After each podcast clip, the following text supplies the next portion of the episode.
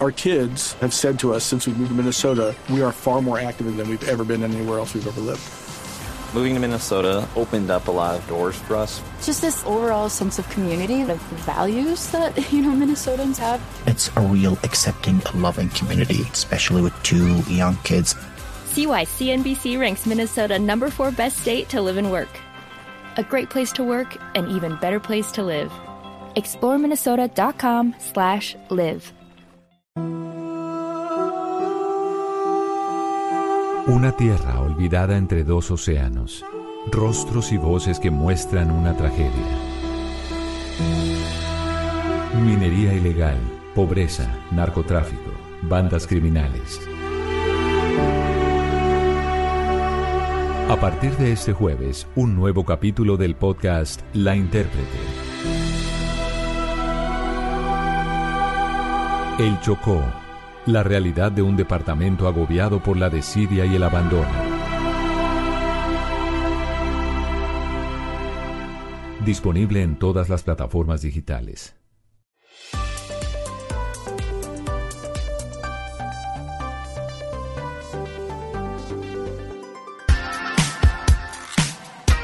Desde este momento, Colombia está al aire. Mañanas Blue con Camila Zuluaga.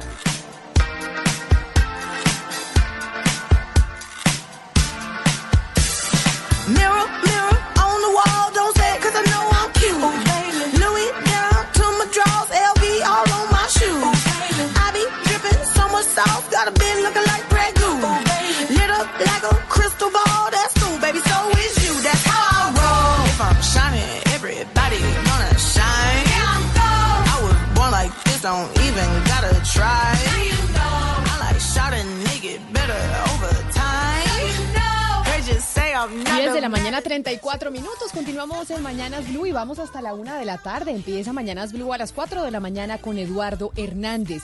Y estamos hoy de jueves de recomendaciones musicales, las recomendaciones musicales de don Gonzalo Lázaro. Y hasta ahora, como todos los días, también saludamos a la gente que nos ve a través de Noticias Caracol Ahora, el primer canal digital de YouTube. Doctor Pombo, salude a sus eh, televidentes. Con los buenos días. Con los no. buenos días y Gonzalo, expliquémosles y contémosles pues cuál es la recomendación eh, de hoy y por qué decidimos iniciar con esta canción. Esta canción se llama Judas, es de Lizzo, Camila. Si Billie Eilish fue la revelación del pop en Inglaterra durante este año, Lizzo lo fue en los Estados Unidos. Eh, estamos en semana de Grammy, el Grammy se va a realizar el día domingo, el Grammy de verdad, el Grammy anglo. Y Lizzo junto con Billie Eilish son las dos grandes artistas eh, nominadas y que a, a la que todo el mundo les eh, está apostando para esa ceremonia que para las personas interesadas arranca a las 7 de la noche y se va a poder ver a través de TNT. Le tengo dos noticias. La primera tiene que ver con Tesla porque ya anunció la compañía que su valoración llegó a los 100 mil millones de dólares. Oiga, ¿quiere que le cuente una cosa? Antes de que usted siga con la noticia de Tesla, en una oportunidad, estando en Estados Unidos, pasé por un concesionario de Tesla. Y uno como buen colombiano dije, ay, no voy a hacer la que quiero comprar un Tesla. Y entré y le dije al, eh, pues al señor que vende los, los Tesla, le dije, ay, mira, es que estoy interesada en uno de Y estos. le dijeron, no, esto no es una vitrina. No, no, ¿O no, sí? claro que sí. Entonces No, me, por- me ate- una hora. Y yo decía, este pobre señor está perdiendo una hora de su tiempo en venta porque yo claramente pues no le voy a comprar un Tesla. Pero es una maravilla. ¿Por qué? ¿Por qué? Pues porque yo no lo ne- pues cómo me No, lo traigo. carísimos, sí. Pero y además no me lo puedo traer a Colombia, pero Hay No, que- no, hay que- pero acá hay que ya explicar, hay. Camila, Acá ya hay un Tesla. a quienes no ¿Quién saben que los, Tesla los aquí? Tesla son los No vehículos hay. eléctricos, ¿verdad? Sí, los Tesla son los vehículos eléctricos, son los de Elon Musk, este eh, que además Elon Musk Gonzalo empezó y se volvió millonario realmente por crear PayPal, ¿no? Eh, Elon Musk realmente gana su plata por eh, crear PayPal y después eh, lo vende o todavía tiene una Tal cual. participación. Y Elon Musk es uno de los pues de los grandes gurús de Silicon Valley y creó esta compañía de Tesla que son los vehículos eh, eléctricos. Pero Gonzalo, le digo, son una machera esos carros. Y entonces usted puede escoger el color, el color de la silla, mejor dicho, se lo hacen a la medida, como quiera. Es que Elon Musk se define y define su propia empresa y su negocio como una batería con ruedas. Y también o sea, está- él no vende carros, él vende tecnología. porque está muy metido en el tema del calentamiento global. Total. Y está metido en el tema de los paneles solares. Por ejemplo, están eh, trabajando también en Tesla con paneles solares y la gran, digamos, el gran reto que tienen ahorita es cómo poder crear una batería o poder crear una, un aparato de almacenamiento de toda esa energía que recaudan con los paneles solares, porque hoy usted, a través de un panel solar, usted puede utilizar la energía mientras la está recaudando con el panel solar Sí. pero no se sabe y no tienen todavía la tecnología y en eso están para poder acumular esa, esa energía por mucho tiempo y que se use en las próximas semanas y en los próximos meses. Y los avances tecnológicos provienen de otra empresa de Elon Musk que se llama SpaceX. Que SpaceX, que pero, la ahí, conquista ahí del se les, espacio. ahí se les está yendo la plática, ¿no? No, pues sí, y pues sí en todo, pero es que así son los genios. Y este es un genio absolutamente loco porque se ha quebrado varias veces, se ha salido de su quiebra, según la biografía autorizada que se la recomiendo es sensacional. Y uno de los proyectos que le- más les ha dado duro a la organización es precisamente Tesla. Tesla hasta hace muy poco empezó a dar plata. Hay que decir que la gran batalla por el espacio la tiene Tesla con Virgin Galactic, que, que también es de otro visionario como Richard Branson.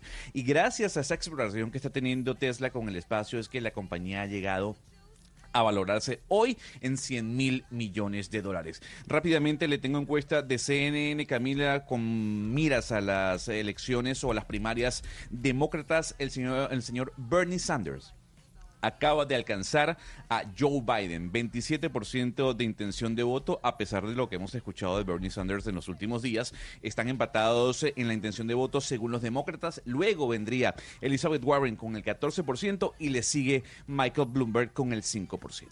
Es decir, al final los demócratas están implosionando entre ellos mismos y, le hicieron la vida imposible a, a Joe Biden, que es lo que creían muchos que podría ser el que le compite a Donald Trump y obviamente Bernie Sanders pues parecería muy difícil que pudiera ganarle a Donald Trump y Donald Trump quiere competir con Bernie Sanders precisamente. Él quiere competir con él porque sabe que a Bernie Sanders le puede ganar, pero además porque la misma Hillary Clinton, usted nos lo contó en un documental que está en Netflix, dijo, Bernie Sanders es la peor persona que conozco.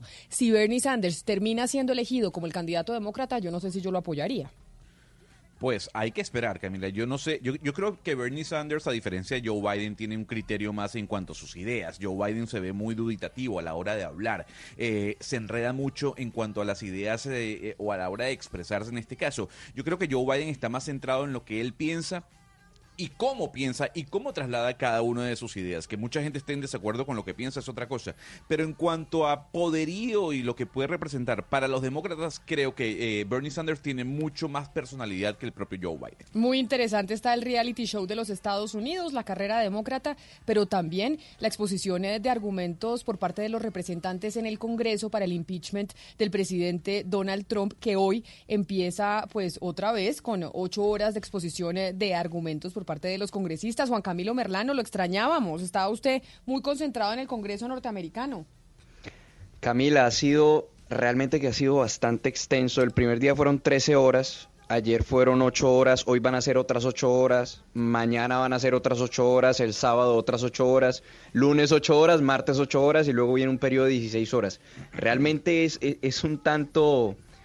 Uno preguntaría, y pues viendo las cifras un poco de lo que, de lo que se refleja en el rating de, las principales cadenas de televisión es qué tanto la gente en los Estados Unidos realmente ve la exposición de los argumentos de los demócratas que parece más de lo mismo, es decir, es un cambio, es, es, es un discurso más incisivo, pero los argumentos siguen siendo lo mismo y giran en torno a los cargos de abuso de poder y obstrucción al Congreso.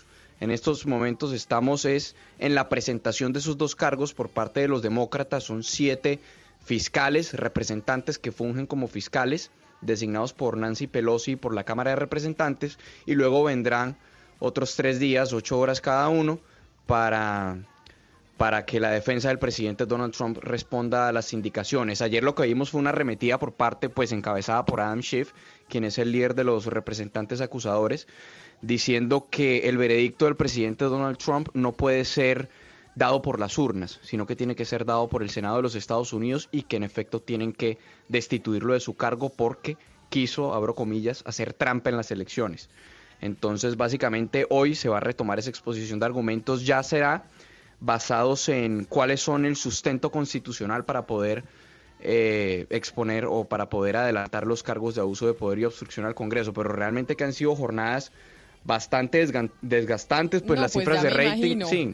Óigame, Las pero cifras, ¿cuál, sí. cuál es, hablando de las cifras de rating, que ya se las voy a pedir, Juan Camilo, a propósito de eso, eh, ayer estaba viendo, por ejemplo, a académicos eh, de las comunicaciones sociales en los Estados Unidos, a un profesor muy importante de CUNY, una universidad en Nueva York que tiene un gran programa de periodismo, criticando lo que estaba haciendo Fox News, porque veíamos, por ejemplo, como el New York Times estaba transmitiendo en vivo todo este proceso del impeachment Sí. y lo que se estaba diciendo por parte de los de los representantes. Pero ¿qué fue lo que pasó con Fox News? Que Fox no lo quiso pasar, Fox quiso pues hacer como si eso no estuviera ocurriendo o cuál fue el debate alrededor de Fox. Lo que pasa, hasta donde tengo entendido, lo que pasa es que todas las principales cadenas lo que hacen es que replican la señal, es decir, la dejan puesta y no comentan absolutamente nada y la parrilla de programación consiste simplemente en transmitir constantemente el juicio político. Pero Fox News tengo entendido que no lo ha transmitido en tiempo real, sino que ha dedicado mayor tiempo a generar opinión y a discutir lo que pasa pues algunas veces en el juicio político, pero a desviarse un poco, no a darle tanta, digamos, la misma trascendencia que le están dando las otras cadenas. Es que MSNBC, CNN, prácticamente todo el día están transmitiendo el juicio político. Fox News lo ha mantenido un poco más en la sombra, por decirlo así. Merlano, ¿le convence la encuesta de CNN con miras a la convención demócrata el próximo mes de julio en Milwaukee? ¿Cree que Bernie Sanders, eh, el- o cree en este caso que la intención de voto entre Bernie Sanders y Joe Biden está equiparada? Pues es que Bernie Sanders viene subiendo en las encuestas ya desde hace varias semanas. Eso es precisamente lo que, lo que algunos consideran como, como inquietante, como ver cómo los demócratas han, como algún sector del Partido Demócrata ha recibido esta escalada en las encuestas de Bernie Sanders a través de ataques. Incluso Bernie Sanders ahora está metido en una nueva pelea con Joe Biden. Joe Biden incluso sacó una pieza publicitaria en las últimas horas arremetiendo, bueno, arremetiendo no, diciendo prácticamente que Bernie Sanders está diciendo mentiras y tildándolo de mentiroso. Esto sumado a lo que Hillary Clinton ya había dicho también en días pasados en estos detalles de este documental que irá a salir so- que irá a salir sobre ella en el que dice que Bernie Sanders pues no se lleva bien con nadie y que y que y que nunca ha hecho nada como senador. Entonces, Sanders viene subiendo desde hace días en las encuestas. Lo estuvimos diciendo en, en días pasados que incluso el presidente Donald Trump ha dicho que le quieren quitar la nominación del Partido Demócrata y parece ser, pues de nuevo, que el Partido Demócrata, o por lo menos un ala del Partido Demócrata, considera que un candidato progresista o de esa ala como Bernie Sanders no podría, no debe obtener la, la nominación. Pero los números son consistentes y Bernie Sanders viene subiendo en las, en las encuestas. Pues Juan Camilo, lo voy a invitar a que se quede con nosotros porque esta semana hablamos de la corrupción y de una encuesta que salió en Estados Unidos en un medio de comunicación norteamericano que hablaba de la percepción de los países más corruptos del mundo. Y en esa encuesta, Gonzalo, eh, que era una encuesta de percepción, Colombia salía como el país que la gente percibía como más corrupto. Pero eso no tenía nada que ver con realmente, según Transparencia Internacional, el ranking de países más corruptos del mundo. Sí, aquí entrevistamos al director eh, de Transparencia Internacional Sección Colombia y nos decía que, que su, su estudio o, básicamente su informe no había salido, que era una percepción, como usted decía, de ese periódico llamado US News. Eh, ya le puedo dar la cifra o le puedo dar el país más corrupto del mundo. Doctor Pombo, para usted, ¿cuál es?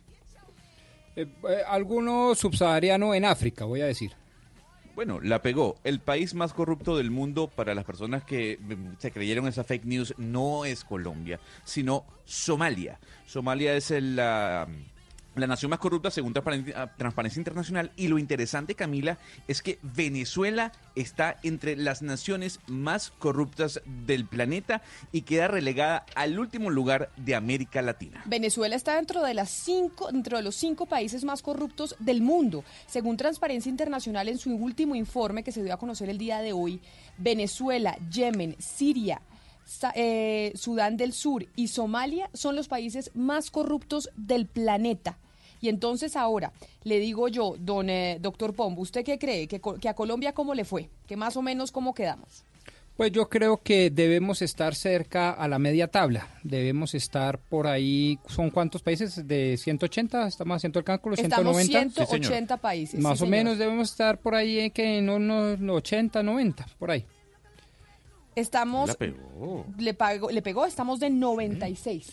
96. Y la, la 96. gran pregunta hacemos en los últimos que 4 o 5 años, pues para poner una ventana de tiempo un poco más generosa, ¿mejorado o empeorado? Pues vamos a preguntarle precisamente al director ejecutivo de Transparencia Internacional en Colombia, el doctor Andrés Hernández, que habló con nosotros empezando la semana, pero ahora que ya se conoce, o empezando la semana o la semana pasada, pero ya que se conoce oficialmente el informe de Transparencia Internacional, pues lo invitamos nuevamente. Señor Hernández, bienvenido.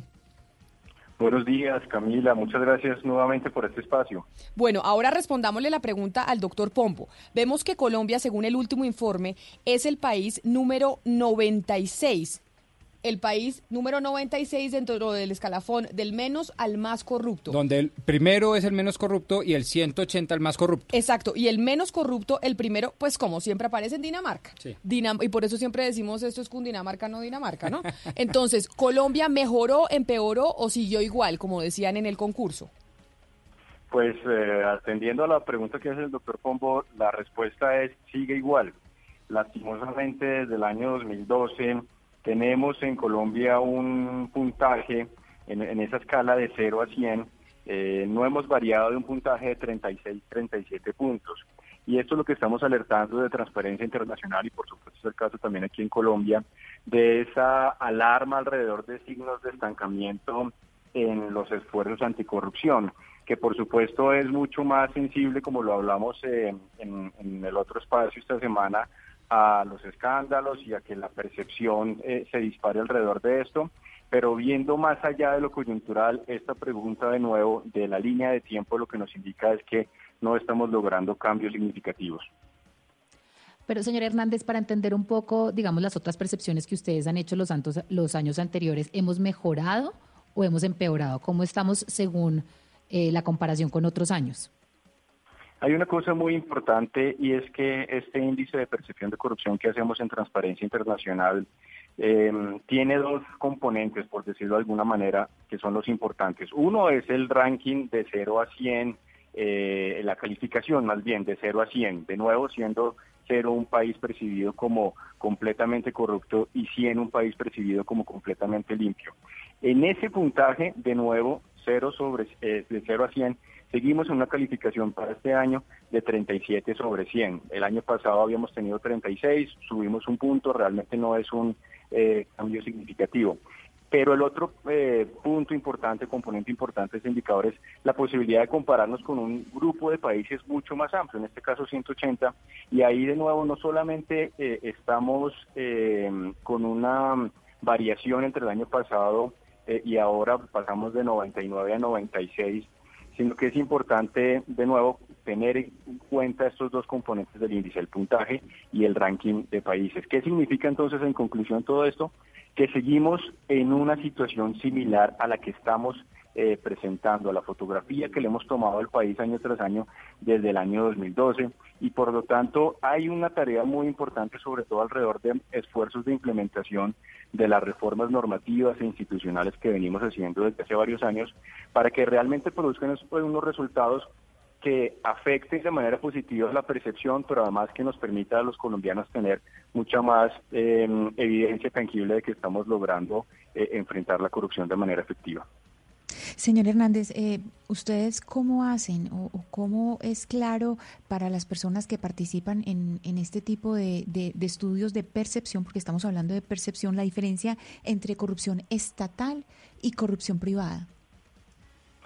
También es muy importante esa aclaración porque este instrumento, y como lo transmitía también en, en el espacio que ustedes amablemente me abrieron hace unos días, este instrumento se construye de nuevo a partir de la opinión cualificada de analistas, inversionistas, académicos eh, que eh, están mirando a los países de manera eh, permanente y combina una serie de preguntas que tienen mucha relación en su mayoría con el ámbito público. En este, en este índice, en estas preguntas que se están haciendo, no se está haciendo un énfasis particular en el, en el ámbito privado.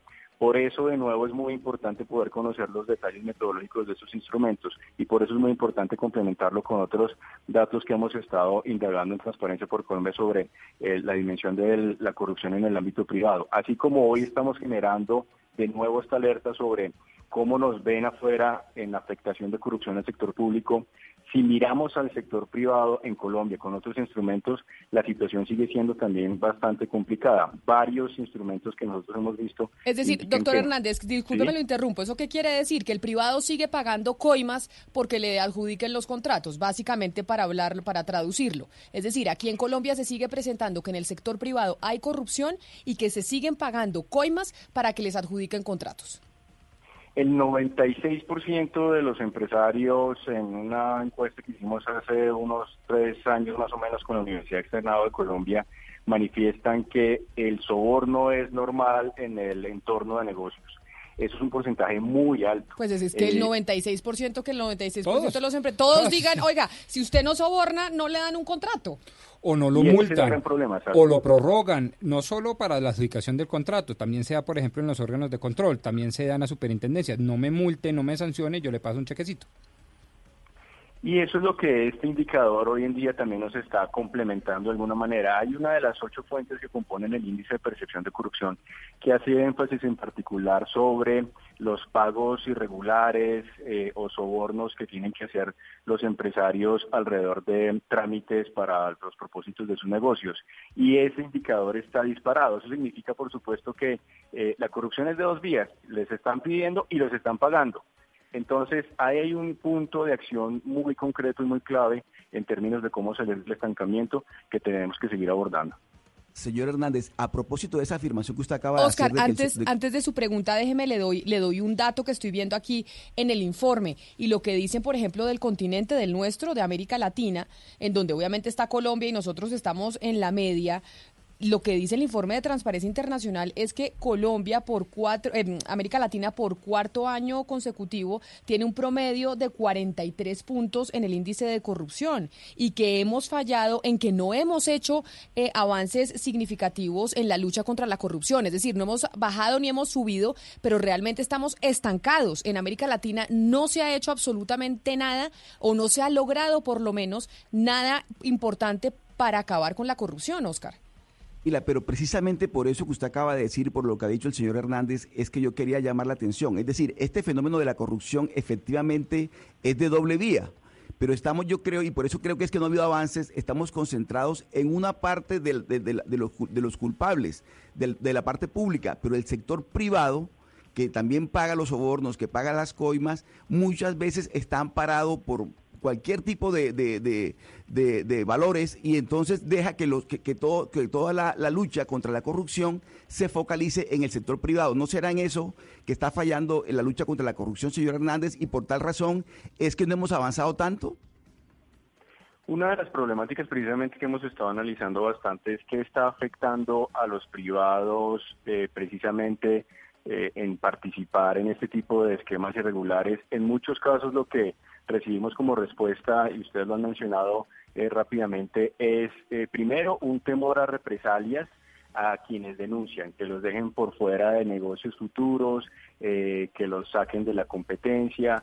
y lo otro es que no confían en que vayan a haber resultados efectivos si es que se atreven a denunciar. Muchos empresarios plantean que en los casos que han hecho denuncias no terminan pasando nada y al final entonces posiblemente el incentivo pues más fácil para salir de un problema de estos es pagar un soborno. hay un problema muy grande, yo creo que en este país hay un sector privado amplio, muy comprometido con la lucha contra la corrupción, pero lastimosamente eh, en muchos casos los riesgos y los hechos de corrupción, sobre todo en el tema de trámites, licencias, eh, permisos, eh, según estas encuestas y estos instrumentos, siguen siendo un problema de fondo. Pero definitivamente el sector privado hace parte eh, de la ecuación para poder salir de ese estancamiento. Eh, yo quisiera preguntarle sobre algunos países que uno puede ver al final de la lista. Venezuela, uno ve a, en este caso, Nicaragua, uno ve a Corea del Norte, uno ve a Sudán del Sur, eh, uno ve al Congo, a Burundi. Son países que están, en este caso, bajo regímenes dictatoriales, entre comillas, como diría el doctor Pombo. ¿Usted cree que los regímenes dictatoriales o con menos libertades son más corruptos?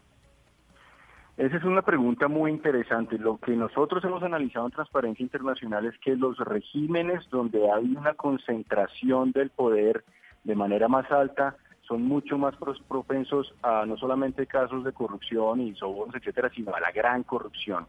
Y eso puede suceder, por supuesto, en regímenes eh, eh, autoritarios, dictaduras, pero también en ciertos eh, regímenes llamados democráticos donde hay intentos, por ejemplo, de cooptar al poder legislativo, al poder judicial y donde la separación de poderes no termina siendo clara. Cuando esos escenarios se dan es donde la corrupción, como lo dije antes, tiene mayor probabilidad de darse y evidentemente eh, pues esto se cruza también con las fallas alrededor de otros tipos de garantías, por ejemplo, la libertad de expresión, la libertad de información. Mire, viendo el informe hay otra cosa que llama la atención y es que estamos concentrados en estos países nuestros, latinoamericanos o los países africanos, los más corruptos del mundo, y siempre vemos eh, los países nórdicos como maravillosos, la panacea, como que tienen los eh, la calificación eh, más transparente en corrupción. Pero ustedes en el informe dicen que hay un problema muy grande y es que los países nórdicos, incluso como Dinamarca, ellos muy limpios allá, pero a la hora de hacer pagar coimas transaccional eh, transnacionalmente sí lo hacen. Y empresas como Ericsson, por ejemplo, terminan eh, estando en Vietnam en eh, negocios de telecomunicaciones, pagando coimas en países que sí tienen una cultura un poco más corrupta. ¿Qué es lo que se puede decir sobre eso? Porque entonces vemos como también internacionalmente en estos países muy transparentes, sus compañías sí están pagando en los países subdesarrollados coimas para que les den contratos. Sí, ese es un muy buen punto. Lo primero ahí es decir que ningún país está eh, completamente limpio o vacunado de eh, tener eh, situaciones de corrupción y lo que estamos llamando la atención, como lo he dicho en, otros espacios, es que este índice mira una parte de la ecuación, pero evidentemente el punto que hace Camila es fundamental. ¿Qué tanto se, cómo se comportan las empresas, los funcionarios de estos países en otras eh, jurisdicciones, en otros países? Y, el caso de Dinamarca, por ejemplo, es muy importante, el escándalo del Danske Bank alrededor de una red de, de, lavado de activos. Eh, en muchos casos estos países que salen bien ranqueados arriba en el top de la tabla eh, son facilitadores o todavía tienen mecanismos que facilitan la corrupción transnacional. Por ejemplo, el caso de eh, las, eh, los paraísos fiscales, las empresas que offshore que se hacen en, estos paraísos fiscales. En muchos casos esos, paraísos fiscales están en jurisdicciones de países eh, desarrollados, ¿no? pensemos el mismo Londres en sí mismo se podría, según algunos analistas, tildar de un, un, paraíso fiscal o el estado de Delaware en Estados Unidos. Bueno, ahí hay un rol que también tenemos que profundizar y ampliar la responsabilidad de esos países facilitando la corrupción en, en, en ese mapa de países que, salen en rojo en este indicador. Sí, venga, doctor Hernández, volviendo a Colombia, eh, ¿existe un, ranking de instituciones del Estado permeadas por la corrupción? ¿Cuál es el orden, si existe? Porque si a uno le preguntan, pues yo diría que en principio el Congreso es el de más desprestigio, pero, pero en realidad, ¿cuáles son las instituciones más eh, permeadas por la corrupción en Colombia? Hay varios análisis, hay varios instrumentos. Nosotros hasta hace unos años publicábamos un índice de transparencia de entidades públicas eh, a nivel nacional y territorial y contralorías eh, departamentales. Y el año pasado publicamos eh, un estudio también de transparencia internacional, el Barómetro Global de Corrupción, y ahí se preguntaba sobre precisamente afectación en instituciones de manera específica. Las más afectadas, según ese instrumento, son em, el Poder Ejecutivo, el Congreso, siempre, el Congreso lastimosamente siempre está en el top de esa tabla. Congreso, Poder Ejecutivo y sus funcionarios, y nos llamó mucho la atención eh, la afectación en el sector judicial, porque de un año a otro pasó de 37% a 47% respecto a las personas que consideraban que el Poder Judicial estaba siendo afectado por la corrupción. Y ahí hay una de las claves, volviendo a lo del estancamiento, que tenemos que trabajar. Un país en el cual las sanciones por casos de corrupción no son efectivas, no se recupera el dinero perdido y no se repara a las víctimas. Eh, no solamente la calificación es peor, sino que realmente la problemática de corrupción es mucho más profunda.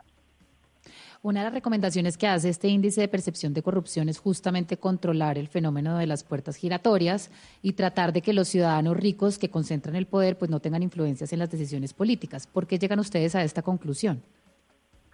Porque hicimos, por un lado, un análisis de esta tabla de estos 180 países con aquellos países en los cuales hay una implementación más efectiva de mecanismos de transparencia en la política eh, y más en concreto de transparencia en el financiamiento de campañas y partidos. Lo que encontramos fue un dato muy interesante, aquellos países que tienen un eh, régimen y una implementación mucho más efectiva en la transparencia de, partidos y campañas están sacando un puntaje de alrededor de 70 cuando nos comparamos con Colombia, que estamos en un puntaje de 37, y vemos además que claramente en Colombia tenemos un problema con nuestro sistema político eh, y la corrupción que se facilita desde el mismo, eh, estamos identificando un problema para atacar. Ahí entra de nuevo la transparencia de financiamiento de, campañas y partidos, pero entra también instrumentos como los que acaba de mencionar, alrededor de, por ejemplo, la regulación del lobby o el cabildeo que es inexistente en Colombia, o el tema de la mm, puerta giratoria que fue regulado en el Estatuto Anticorrupción del 2011. El año pasado se, eh, se le hizo una modificación, pero que realmente no estamos logrando una control, un control efectivo alrededor de esto. Vimos a final de año la nueva ley aprobada sobre divulgación de declaraciones de conflictos de interés de funcionarios públicos. Bueno, ese será un instrumento que habrá que implementar, pero de fondo lo que necesitamos es hacer una reforma política que nos permita avanzar en esa transparencia eh, de nuestro sistema político país. Señor Hernández, eh, yo le quisiera preguntar por el cruce de información con instituciones. ¿Ustedes cómo han visto que es usada esta información que ustedes publican? Ustedes hacen periódicamente estos estudios y esta publicación, pero ¿cómo se está usando en el sentido de que las instituciones digan esto me sirve para eh, cambiar cierta cultura o cierta forma de actuar dentro de esta institución? Es muy importante que los tomadores de decisión, tanto en el ámbito público como en el ámbito privado, porque muchos de estos indicadores también em, influyen en decisiones, por ejemplo, de inversionistas eh, extranjeros, eh, cuenten con este y otro tipo de instrumentos para eh, avanzar en, decisiones de, nuevo de política pública o de estrategia de, negocios. Em, lo que vemos es que, por ejemplo, en cuanto a alertas que genera este índice con otros eh, recomendaciones que recibe el país, estamos coincidiendo en la importancia de sancionar de manera mucho más efectiva el soborno tanto a nivel nacional como a nivel transnacional. Ahí la OGRI a finales del año pasado hizo una recomendación en la cual hemos coincidido bastante, que es avanzar en la eh, protección a reportantes y denunciantes de actos de corrupción. Mientras que eso no existe en Colombia, va a ser muy difícil poder avanzar de manera significativa, nuevo, no solamente en estos indicadores de percepción, sino en herramientas mucho más concretas. Otro punto en el cual nos encontramos bastante, eh, pues ya lo hemos manifestado, el tema de la sanción efectiva eh, a casos de corrupción, es un tema que es de preocupación para, para el gobierno, para el sistema judicial y de nuevo el tema de, mm, de reforma política ha surgido precisamente en la conversación que el presidente Duque le ha propuesto al país, en la conversación nacional. En el día de hoy se está haciendo una mesa de trabajo alrededor de cómo avanzar en ese tema. Y lo que hace entonces es este instrumento junto con otros complementar esos, esas posibilidades de tomar decisiones alrededor de eh, precisamente herramientas de lucha contra la corrupción más efectivas. Doctor Hernández, una última pregunta que se la hace un oyente y me dice, Camila, por favor pregúntele al doctor Hernández lo siguiente, y es, Colombia ha tramitado varias veces una ley para legalizar el cabildeo, es decir, el lobby en el Congreso. ¿Es más transparente regular esa actividad de intermediación? Ya que el Estado, por ejemplo, colombiano paga lobistas en el extranjero, en otros países en donde sí es permitido. ¿Ustedes en Transparencia por Colombia creen que legalizar el lobby podría pues hacer que Colombia mejore los índices de corrupción? Sí, definitivamente sí es muy importante tener una regulación sobre el lobby, digamos, no es que haya que legalizarlo en el sentido de que es una actividad prohibida hoy en día, lo que pasa es que es eh, no está controlado y no está visibilizado, así como eh, Colombia, pues muchos países pagan empresas lobistas en Estados Unidos o en la Unión Europea, donde existe regulación sobre el lobby, lo que necesitamos en Colombia es poner esa gestión de intereses por encima de la mesa que sepamos eh, qué tipo de procedimientos hay para ello, a quién se, a quién están visitando, qué se está buscando con esas reuniones. Al final creo que poder tener un, eh, un diálogo con tomadores de decisión, pues es un derecho que cualquier persona debe tener en una democracia, siempre y cuando no se haga de manera oculta y siempre y cuando no se haga para favorecer eh, intereses particulares en detrimento del interés colectivo. Entonces, definitivamente es una tarea por hacer. Pues doctor Andrés Hernández, director ejecutivo de Transparencia Internacional, gracias por atendernos y por hablarnos de este. Este informe salió hoy, ¿no? Salió el, eh, el informe sobre Colombia quedando en el puesto número 96 de 180 países eh, en el índice de corrupción de Transparencia Internacional. Mil gracias por haber estado con nosotros. Muchas gracias a todos ustedes. 11 de la mañana, 7 minutos. ¿Sabe qué me llama la atención, eh, Pombo, de este ranking? Que Uruguay, uno de los países latinoamericanos, le gana a Estados Unidos, a Francia, a Chile, a Portugal, a España, en uno de los países menos corruptos del mundo. O sea, Uruguay está en el puesto número 23, 21. 21, claro. 21, Ujú. por encima de Estados Unidos y de Francia. Sí, sí, y de. Portugal y de España. Es decir, lo de Uruguay es de resaltar. No solo de resaltar, sino de emular, porque además si usted ve todos los informes que yo tengo memoria, dice usted, de la última década, está siempre rodea- rodeando el puesto número 20, por encima, como usted lo dice, de Francia, España, Estados Unidos. Doctor. Y hay veces se pelea eso con Chile.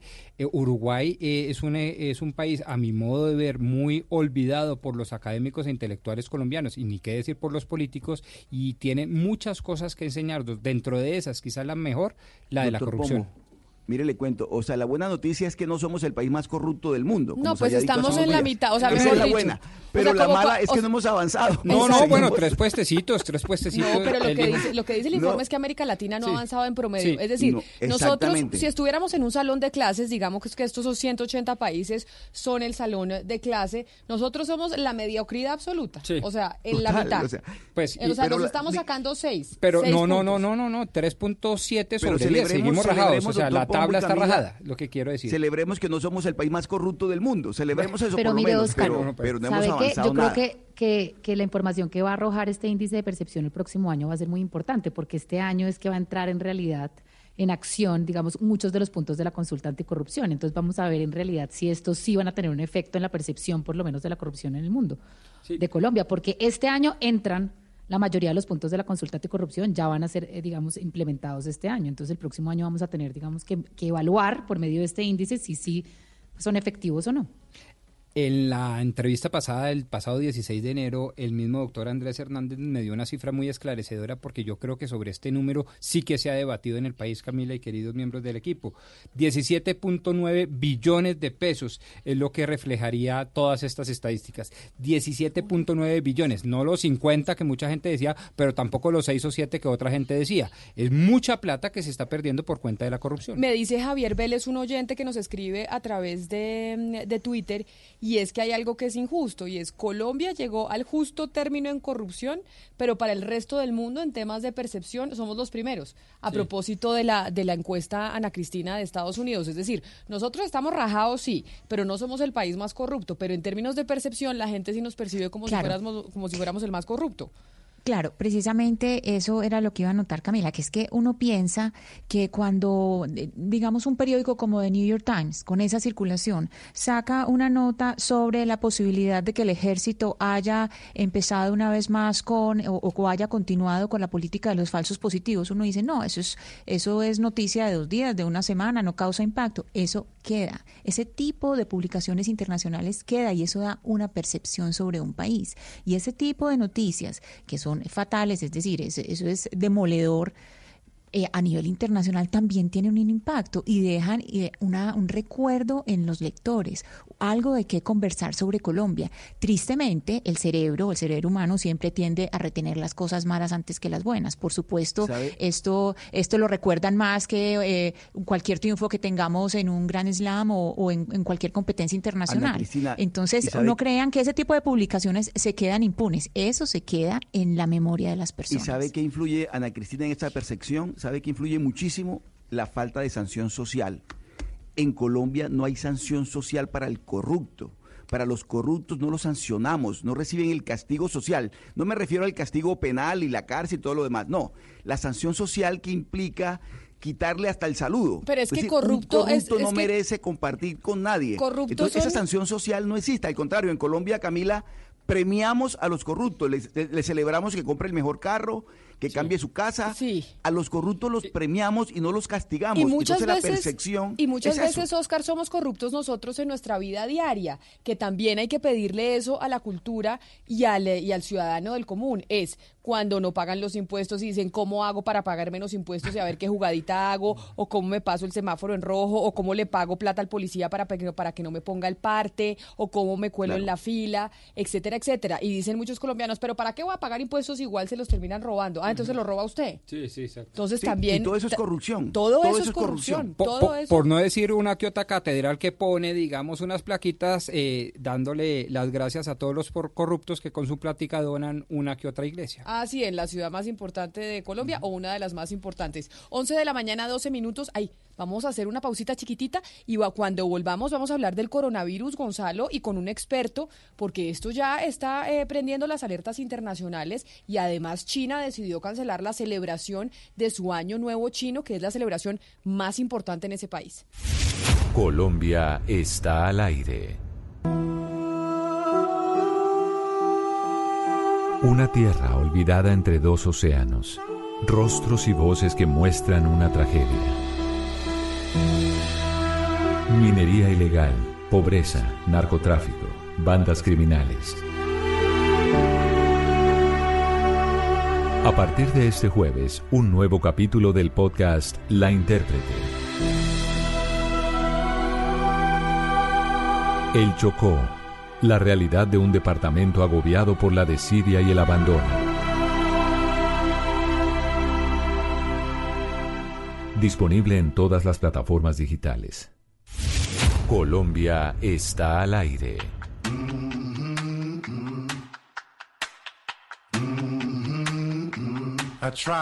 Y a propósito entonces de lo que estábamos diciendo, Gonzalo, el coronavirus, las noticias que nos llegan desde China, uno es que cerraron la ciudad de Wuhan, en donde hay más o menos 11 millones de personas, para evitar que se esparza aún más el virus por el resto del territorio. Pero además decidieron cancelar las celebraciones del Año Nuevo Chino porque el 25, el sábado, empieza el año de la rata de metal.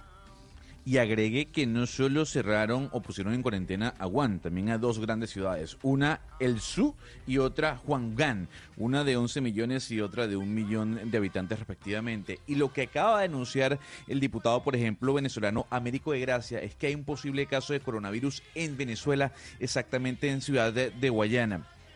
Hay que anunciar también el número de víctimas ha crecido, 17 víctimas fatales por este coronavirus y más de 540 afectados.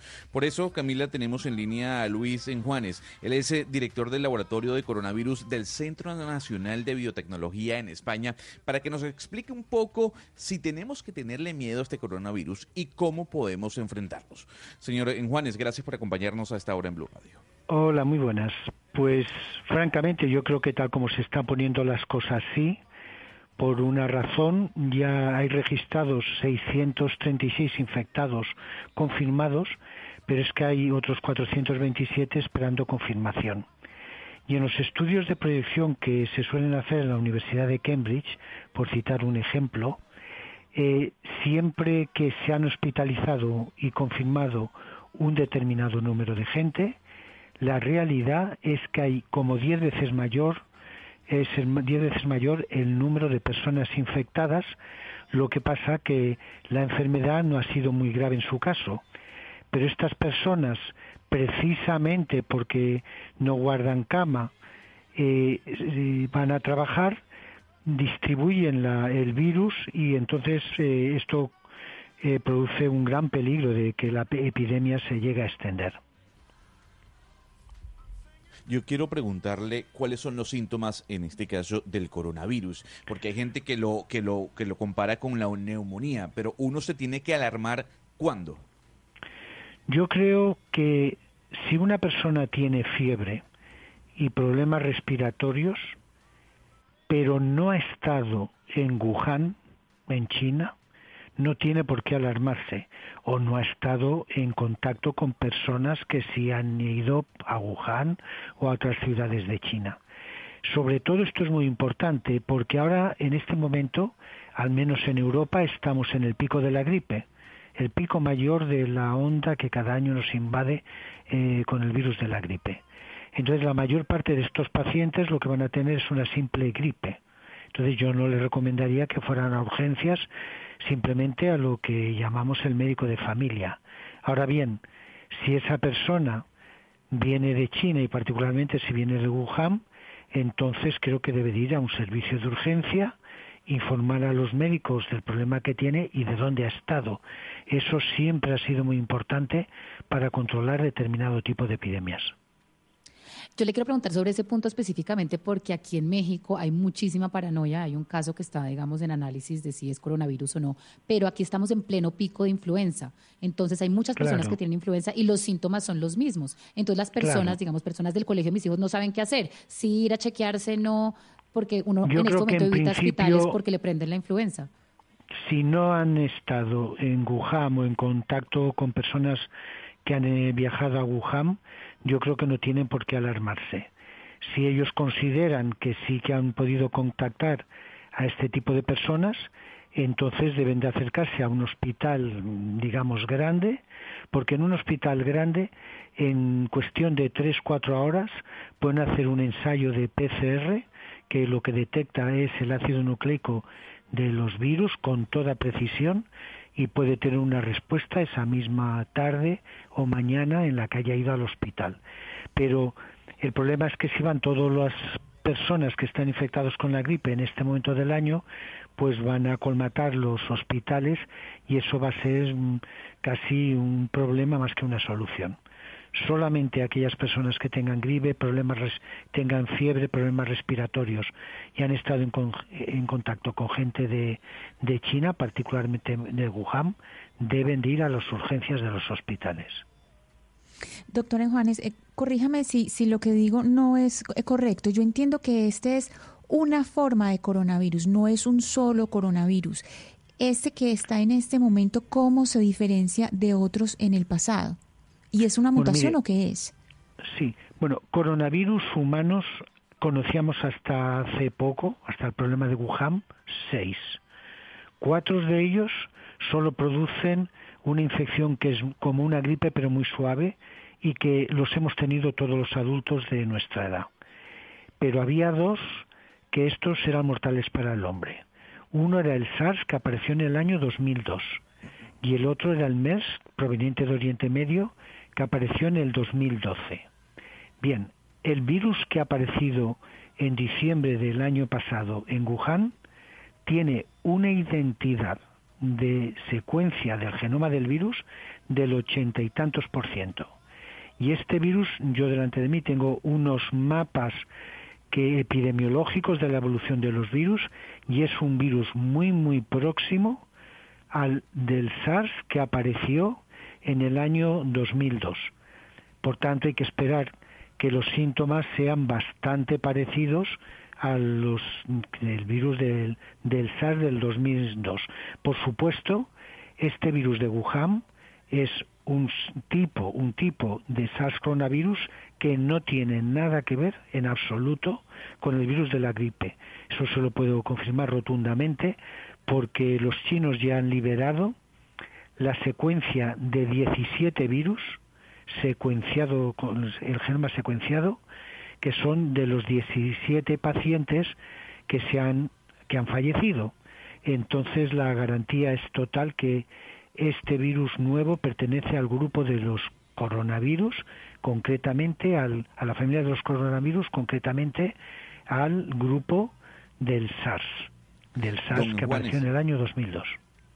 Don Juanes, cuando uno ve eh, la lista de fallecidos y las personas son personas muy adultas y que sufrían otras enfermedades, en este caso Correcto. como Parkinson o como diabetes, la mortalidad de este virus eh, crece si la persona es adulta y sufre algún tipo de enfermedad.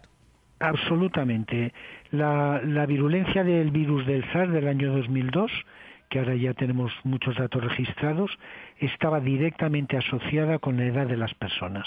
Por ejemplo, en aquel momento que se infectaron 8.000 personas y murió 800, el 10%, no murió absolutamente ningún niño de menor de 15 años. Las personas que tenían entre 15 y 55 años fallecieron el 10% y las personas que tenían más de 65 años fallecieron el 70%. Es lo que se llama un virus que causa una infección dependiente de la edad. O sea, los síntomas graves, la producción de edema pulmonar, que quiere decir encharcamiento de los pulmones y falta de intercambio de oxígeno de los alveolos del pulmón con, con el exterior, los que más morían eran los mayores de 65 años. Y ahora parece ser que con el virus de Wuhan está apareciendo algo parecido. Eh, son virus relacionados con la edad. eso es fácil de entender porque es que las personas adultas, el sistema inmune está ya más debilitado, tienen una muy baja respuesta de, tanto de anticuerpos como de la respuesta celular por linfocitos, ¿verdad? Y eso hace que el número de muertos sea mucho mayor. Y también, como usted decía, en el caso del MERS, el otro virus mortal para el hombre, coronavirus mortal para el hombre, eh, las comorbilidades, es decir, la presencia de otro problema médico, influían mucho en que el paciente muriese o no. Por ejemplo, si era diabético o tenía una insuficiencia renal o inflamación del corazón, entonces el porcentaje de personas infectadas pues tenía una mayor probabilidad de que su enfermedad cursase eh, muy mal. Hay una pregunta que hace un oyente que lo está escuchando, eh, señor en Juanes, y se la voy a leer textualmente, se llama Sebastián Ciro, y dice, eh, la pregunta puede ser tonta, pero más tonto sería no preguntar. ¿Qué posibilidad hay de que el virus pueda viajar en un paquete que provenga de China? Bueno, esa posibilidad es real. Eh, sobre todo es real, por ejemplo, cuando era el problema del virus ébola que llegaba desde África, se distribuían mercancías por todo el mundo, ahí era muchísimo más real. En este caso, eh, eh, China un país es un país relativamente avanzado, eh, pero a pesar de todo, si se recibiera un paquete que contuviese alimentos, no digamos ya carne, en cualquier forma que no fuera una conserva que estuviera hervida, yo recomendaría fuertemente no consumirla porque esa carne podría estar infectada por el, por el virus.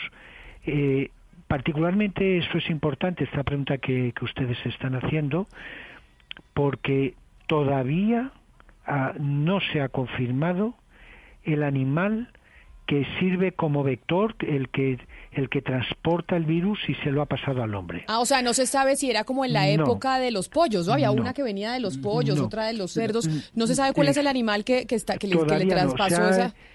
Se han informado, hace unos días nos dijeron que era un tipo de ciervos y hoy han informado que podía ser una serpiente. Fíjese la diferencia que hay en, entre estos animales.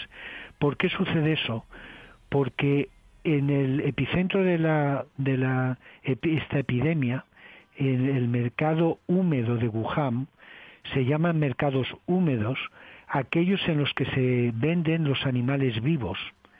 Yo he estado en ese mercado de Wuhan concretamente hace unos años y allí tienen eh, venta de, de pescados y, cosas del mar pero venden también carne de animales domésticos, como para ser pollo, cerdo o ganado bovino, pero también venden carne de animales silvestres, entre las que se incluyen civetas, eh, eh, gamos, variedad de gamos, serpientes, ratas, etcétera que las tienen apiladas todas unas encima de otras, con lo que las deposiciones de los animales de la caja de arriba recorren todas las jaulas transfiriendo el virus de unos animales a otros. Entonces, la posibilidad de recibir un alimento, en este caso de Wuhan, o tal vez ya de otros puntos de China, pero sobre todo de Wuhan, que es donde está el epicentro realmente, pues es, es real y lo que se recomendaría en este caso es que si no es una carne enlatada que ha sido hervida y etcétera, eh, o esterilizada, pues eh, recomendaría no, no comerla, claro. Pues profesor eh, Luis Enjuanes, director del Laboratorio de Coronavirus en el Centro Nacional de Biotecnología de España, mil gracias por atendernos, por darnos claridad, porque si bien es cierto, pues en Colombia estamos lejísimos de China, pues el mundo empieza a alertarse por los vuelos, por los paquetes que pueden llegar de allá y si esto podría llegar a países como el nuestro. Mil gracias por habernos atendido y buena tarde para usted allá en ustedes. Adiós, gracias a ustedes. Valeria, pero esto incluso se ha dicho que podría llegar a convertirse en una pandemia. ¿Cuáles son esas pandemias que hemos tenido en el, eh, en el planeta y por qué la alerta que hay sobre este coronavirus? Pues mire, Camila, es que la OMS dijo que esto podía ser una posible pandemia, por eso en Colombia y en México pues nos importa, porque una pandemia pues llegaría hasta acá. Pero hay que recordarle a los oyentes las tres pandemias más mortales de la historia y pues preguntarnos si el mundo está preparado para una pandemia de estas magnitudes en este momento. Mire, la tercera pandemia más mortal fue el VIH, que dejó 25 millones de personas eh, que fallecieron por esta causa. Aún tenemos que enfrentar el tema, pero ya no se mueren tantas personas por el VIH, pero en un momento dado murieron 25 millones de personas. La principalmente en África, ¿no? La- Principalmente, las muertes Principalmente que se dieron por el VIH fue en África. Así es. La segunda pandemia más mortal fue la gripe o influenza de 1918. Dejó 50 millones de personas muertas en el mundo eh, y la mitad de todas estas muertes, Camila, ocurrieron solamente en 25 semanas para que vean, pues digamos, lo grave. El mundo acaba de terminar una primera guerra mundial y enfrentó esta pandemia que dejó a 50 millones de personas fallecidas. Y la primera pandemia más mortal, eh, o, sí, o la que más, más víctimas trajo al mundo fue la peste negra, que fue la peor pandemia de la historia. 75 millones de personas murieron por este brote en, entre 1347 y 1351. Para que usted entienda, Camila, en esta época existían 450 millones de habitantes en el mundo, se murieron 75 millones de personas. Pero yo quedé tranquilo, Camila. O sea, con, con, con lo que dijo el científico, quedé tranquilo. Si usted no ha tenido ningún tipo de contacto con un ciudadano chino, sobre todo de Wuhan, usted puede estar tranquilo. No sé Sí, si usted tuvo la misma sensación.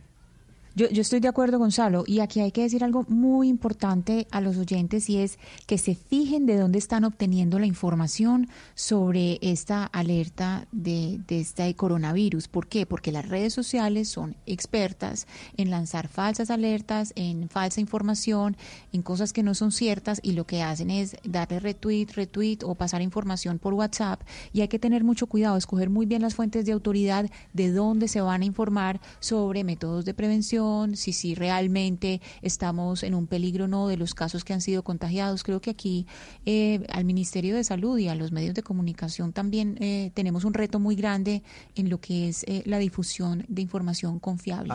Total. Ana Cristina, y todo esto contribuye al pánico generalizado. Claro, hoy en Claro, día usted ve claro. imágenes por redes sociales, por los medios de comunicación, y eso se va generando un pánico que la gente comienza a pensar, ¿se va que, ¿será que en Colombia va a llegar pronto? Pero las precauciones hay que tomarlas sobre todo porque recuerde usted que en esta globalización de, de la economía, muy pronto Colombia, por ejemplo, va a hacer grandes negocios con China. Entonces, hágame No, pues se nos- es que, pues, van a llegar los chinos. Cuando se vuelve, cuando se vuelve Por una pandemia, o sea- se vuelve muy rápido y, la, y, y- Claro, y el mundo entonces- no está preparado entonces- para una pandemia. Entonces tampoco se trata de minimizar el tema, sino tener las precauciones específicas Claro. que las autoridades requieren. Acá en México hay una paranoia gigantesca, porque como acá hay influenza, en la época de influenza, todo el mundo ya piensa que tiene coronavirus. Pero que eso, digamos, es no una de mal los exageración. controles, Pero eso no quiere Valeria. decir que hay que tener cuidado. Sí, y y creo que el Ministerio de Salud ya activó los protocolos del caso. Es que es que es mucha la gente que viaja desde Colombia por razones comerciales y de negocios a China, pero también están ingresando muchos chinos al país. Pues es que acuérdese que tenemos los dos contratos más grandes con los chinos, que es el Metro de Bogotá ejemplo. y el Regiotram de Occidente. O sea, si es verdad que vamos a recibir una población china importante por cuenta de esos contratos y además ya se está hablando que los chinos están interesados en, ojo Oscar, en Electricaribe. Entonces no Sí, es que no, no es que el coronavirus pues ahora nos vaya a hacer que es que no queramos que los chinos vengan, ni más faltaba, pero hay que tener unos controles frente incluso a los paquetes que llegan desde China. Sí, sí, control sí, control público sí, pero autocontrol personal. De las frases que más resaltó de la entrevista con este doctor fue que no atiborremos los centros de salud, los hospitales, las clínicas, porque eso es peor que la enfermedad. No por cualquier fiebrecita o dolor de garganta para el hospital con el susto de la pandemia ¿sí? Entonces me parece que pues obviamente todos los controles políticos, fitosanitarios, pero por supuesto más que bienvenidos y para eso está el gobierno entre otras cosas, pero tampoco tenemos, o mejor dicho, más bien tenemos, como dice el doctor, que ser muy responsables y no atiborrar los hospitales por cualquier, por cualquier dolor de cabeza. Lo que dijo es, si usted tiene gripa y no está en China o en la ciudad de Wuhan, no se preocupe, no tiene coronavirus. O sea, espérese. Obviamente las autoridades están tomando las medidas, pero entienda que obviamente en México, como dice Valeria, y en otras partes donde hay época de gripa, ép- época de influenza, y uno está viendo esto en, en- en los medios de comunicación, uno dice, ¿qué tal que me haya llegado el coronavirus? Autocontrol, de, en eso consiste el autocontrol personal. Bueno, entonces con autocontrol póngale música al doctor Pombo, don Gonzalo Lazari. Bueno, doctor Pombo, eh, ¿le gusta Bad Bunny? Sí. ¿Le parece así? Bueno, yo pensaba Bad Bunny y Box Bunny, ambos me gustan. No, Box Bunny es más usted, es más bostoniano. Vamos a colocar algo de música actual, Camila. Aquí está Bad Bunny con Drake, una de las canciones más escuchadas del año pasado. Yeah. Todos están pendientes a ti, pero tú puesta para mí, haciendo que me odien más, porque todos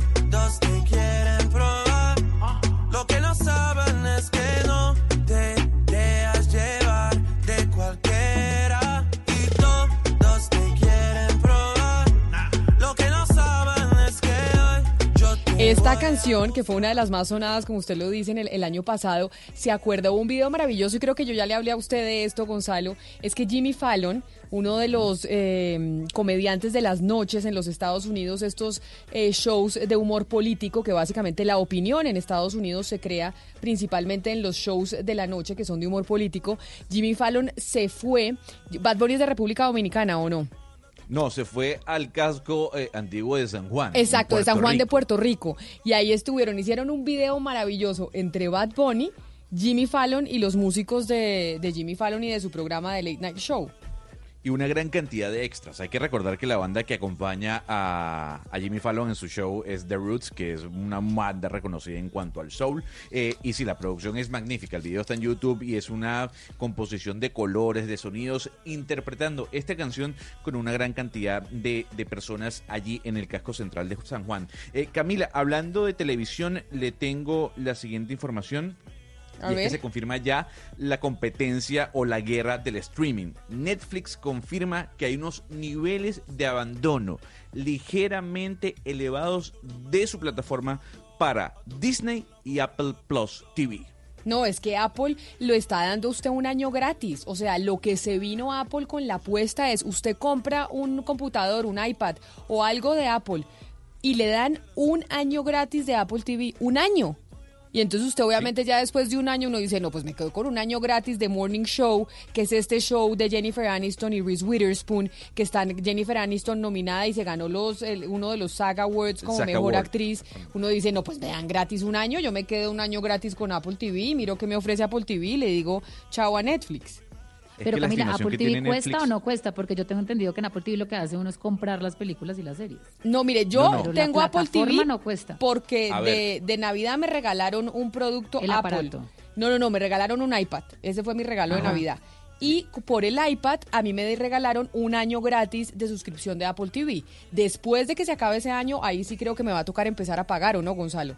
Sí, efectivamente. Lo que pasa es que hay, hay una diferencia, Valeria. Una cosa es Apple TV y otra cosa es Apple TV Plus, que es la plataforma Ah, de películas y series como Netflix. Eh, uno tiene iTunes, eh, en este caso tenía iTunes para ver películas o música o escuchar música. Eh, lo que está diciendo Camila es que uno compra un iPad, un iPhone y le dan ese servicio de streaming que, repito, se llama Apple TV Plus y fue lanzado a finales del año pasado. Lo que dice Netflix, Camila, es que su previsión de, de usuarios va a descender. Ellos eh, prevé- preveían en este caso que para marzo iban a tener 8.5 nuevos millones de suscriptores y van a llegar simplemente a 7.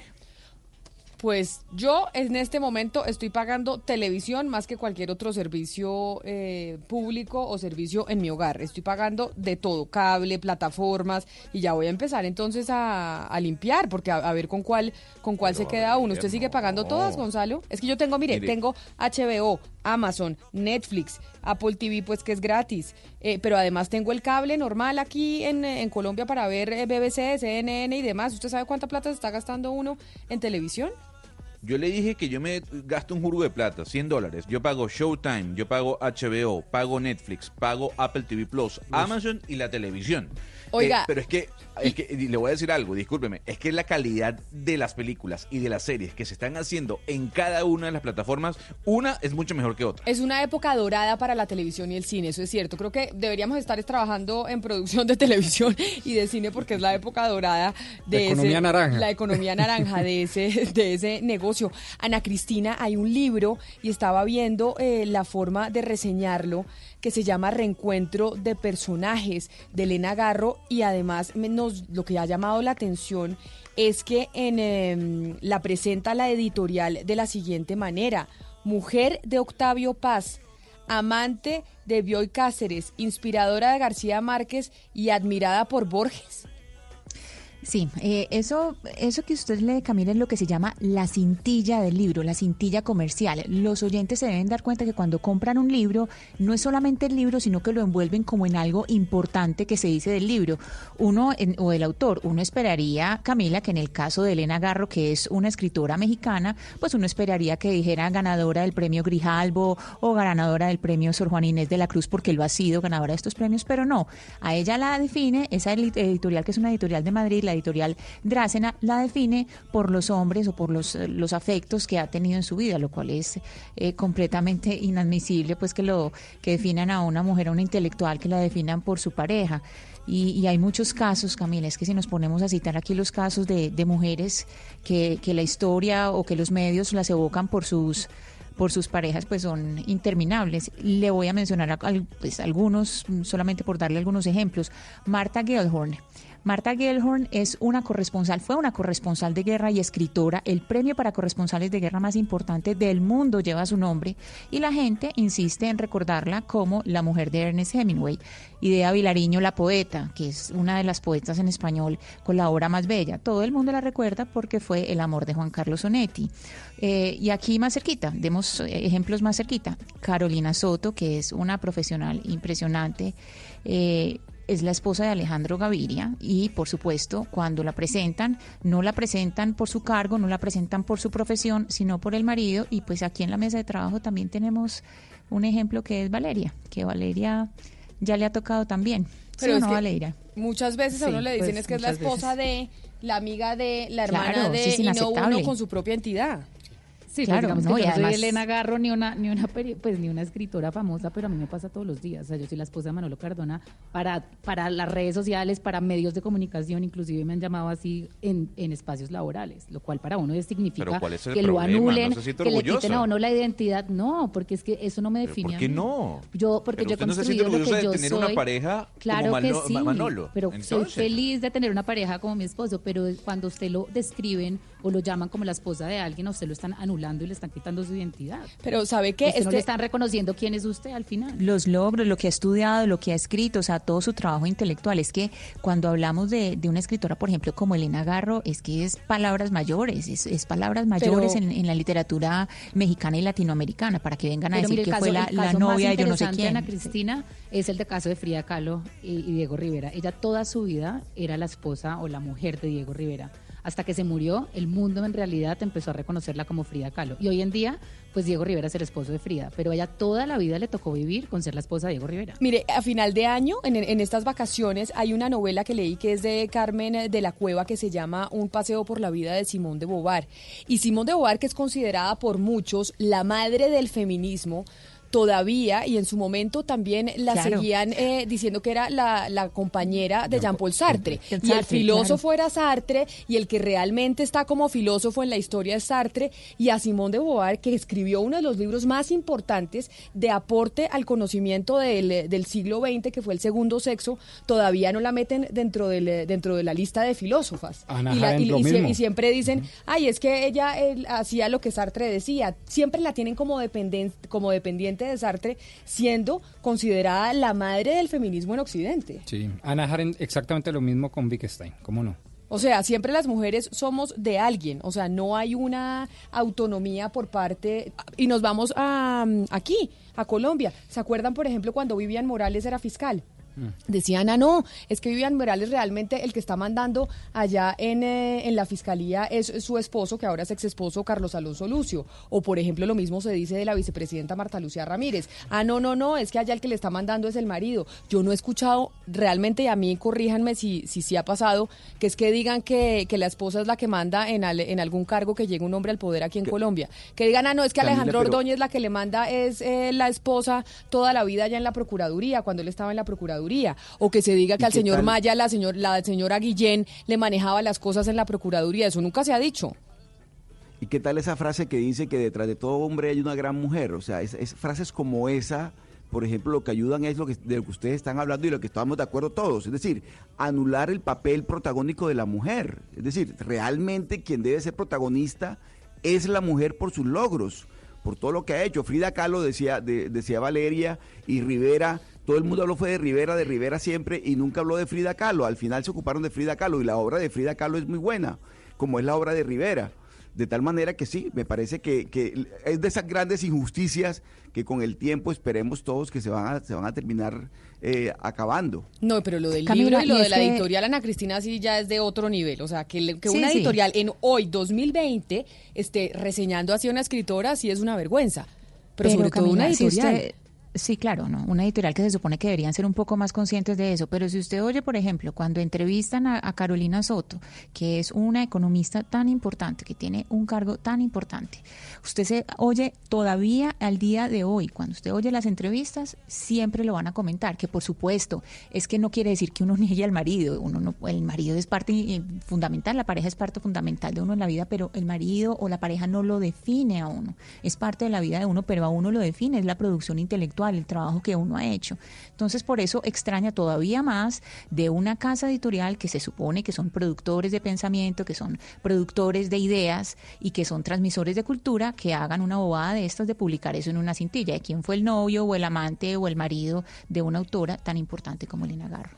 11 de la mañana, 42 minutos. Kenneth Torres, ¿qué es lo que está pasando con Humberto de la Calle? Que hay un video que subió a YouTube el eh, ex negociador de paz, Humberto de la Calle, sobre las investigaciones del Consejo Nacional Electoral a su campaña presidencial. Sí, Camila, pues en las últimas horas el candidato expresidencial Humberto de la Calle se refirió pues sobre un borrador de ponencia de 74 hojas del Consejo Nacional Electoral elaborado por el magistrado Pedro Felipe Gutiérrez, en el que pues se advierte de unos posibles irregularidades en su sus cuentas de campañas que presentó en el año 2018. Ha dicho Humberto de la Calle y las ha calificado como algo burdo y lleno de falsedades.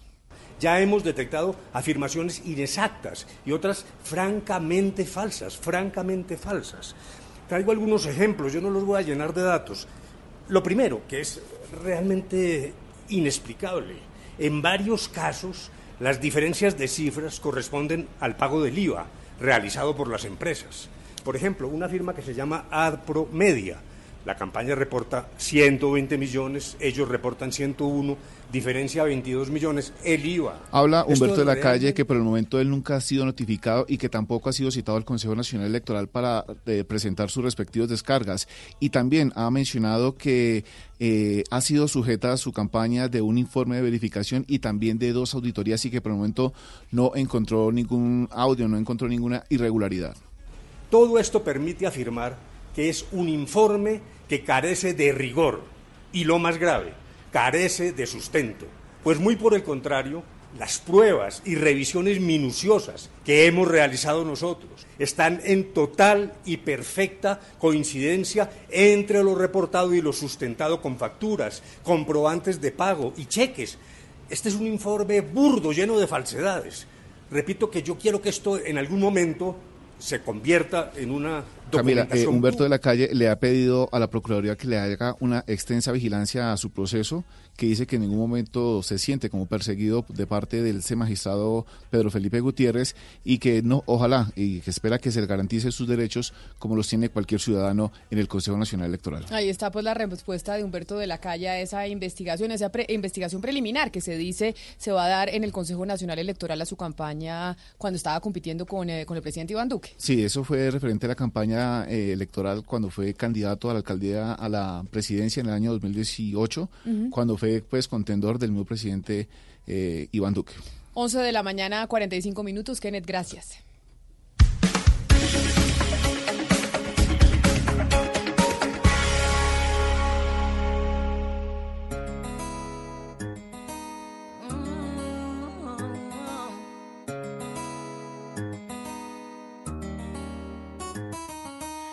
Scrub is a guy that thinks he's flying, is also known as a buster. Always talking about what he wants and just sits on his broke ass. So, no, I don't want your uh-uh. number, no.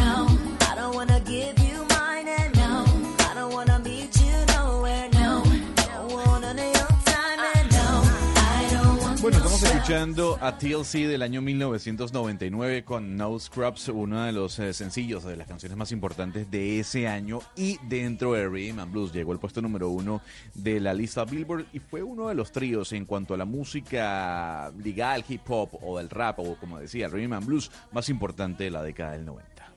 Valeria, mire que acá me dice un oyente a propósito de lo que estábamos eh, hablando sobre las mujeres que siempre se les dice es que es la mujer de, la hermana de, la hija de, nunca es como una entidad eh, propia y autónoma. Alexander Telles dice, mire Camila, no solo las mujeres, no nos vengan a decir, a Martín de Francisco se le conoce como el hermano de la niña Mencha. Sí, pero pues Claro. es uno en un millón. Sí, pero es diferente. Sí, sí, sí. Es Es, uno. uno en un millón y ahí está, ahí está lo que hablábamos ayer, ¿no? Siempre te- tratar de poner también de víctima el tema del hombre cuando se habla de, femini- de feminismo. Exacto. Y lo que No, estamos viendo es que la mayoría no, de las no. veces las mujeres sí somos los esposos de alguien más.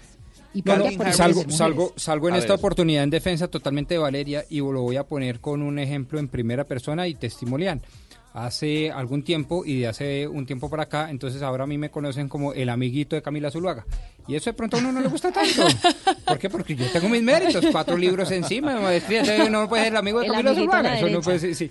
El amiguito de derecha de Camila, o el facho amigo de Camila, sí, lo que usted le quiera poner Valeria, sí. Eso no puede ser. Sí, pero mire lo que han sentido las mujeres durante Claro, por décadas. eso- por eso me solidarizo, por eso por digo. favor, por favor, usted, usted Camila Zuluaga decía que Calvin Harris era no solo el DJ, sino era el marido de Taylor Swift.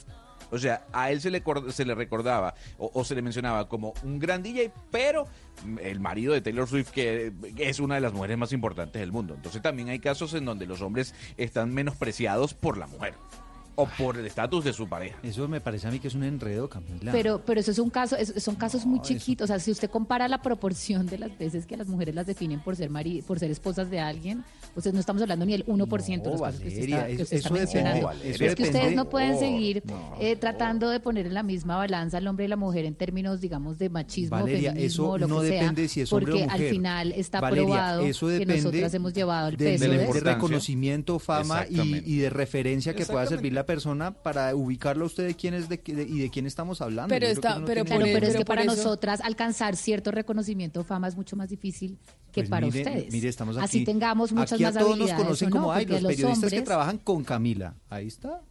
Ahí Pero está, es que estamos hablando de que esto no pasa, pero mire usted la cantidad de programas de radio que hay en este momento en Colombia y que sea un programa con enfoque de género que esté dirigido por una mujer es, es una minoría de los programas que hay al aire en este momento en Colombia. Es que no estamos hablando de que esto es la regla general o que hay un 50 o 50. Todavía existe una exclusión en ese sentido y por eso todavía para nosotros es difícil que nos identifiquen a nosotras por nuestros propios méritos y por quienes somos. Y por No, eso pues. y por eso damos el ejemplo del libro en donde una mujer con todos los reconocimientos, con todos los premios, la manera de reseñarla es la amante de la novia Ah, no, de pues es la inspiradora eso- de, eso oiga, se va no, pa'l otro lado, de verdad, que qué cosa tan espantosa.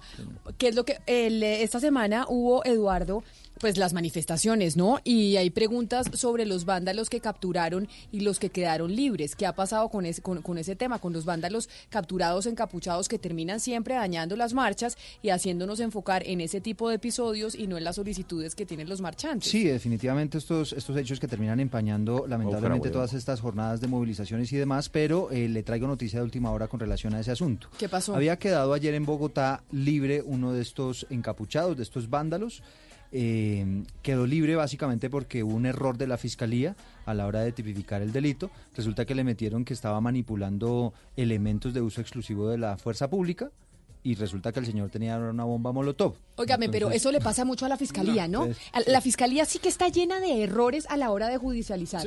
O sea, porque obviamente el juez, le echan la culpa al juez y el juez, si la fiscalía no presenta los argumentos como debe ser, pues el juez no puede prevaricar y le toca fallar en favor eh, del, del ciudadano. Y- Regañando al fiscal diciéndole, haga bien la tarea y vuelva. pero es que, pero es que este tipo de errores por Sí. parte de la fiscalía son enormes. O sea, el policía cumple la labor, captura al, al vándalo, lo Y- y lleva lo y, la, y fiscal y lo difícil que Lo es para el policía eh, capturar al vándalo. imágenes, usted vio las imágenes en Suba. vaya pues captura a una de estas personas cuando están enseguecidos lanzándole a uno ladrillos, pues. Por eso, y entonces el policía captura, la fiscalía va, entonces se presenta ante el juez de garantías y el fiscal no sabe hacer la acusación eh, bien y por eso resultan libres, pero es que este no es el único caso. Exacto, Hay eso le iba a muchos. decir. Acaba de quedar libre otro y esta vez, ¿qué fue lo que pasó, Jairo Niño? ¿Cuál fue el argumento? Hola, buenos días. Mire, hace algunos momentos quedó en libertad el encapuchado capturado en los desórdenes de la jornada de manifestaciones en Tunja. El juez ayer había legalizado su captura, pero hoy en las audiencias de imputación de cargos y medida de juramiento quedó libre, pues los delitos imputados no son, son excarcelables, pero continuará inmerso en el proceso. Es importante decir que frente a esas situaciones, el día de, que se registraron esos desórdenes, dos policías resultaron heridos y el ESMAD no fue utilizado porque había un diálogo entre líderes de las manifestaciones y autoridades de la alcaldía de Tunja y habían llegado precisamente a ese punto de no sacar el ESMAD, pese a los desórdenes registrados, no salió el ESMAD, pero sí dos policías de vigilancia que estuvieron en la zona resultaron heridos por estos encapuchados.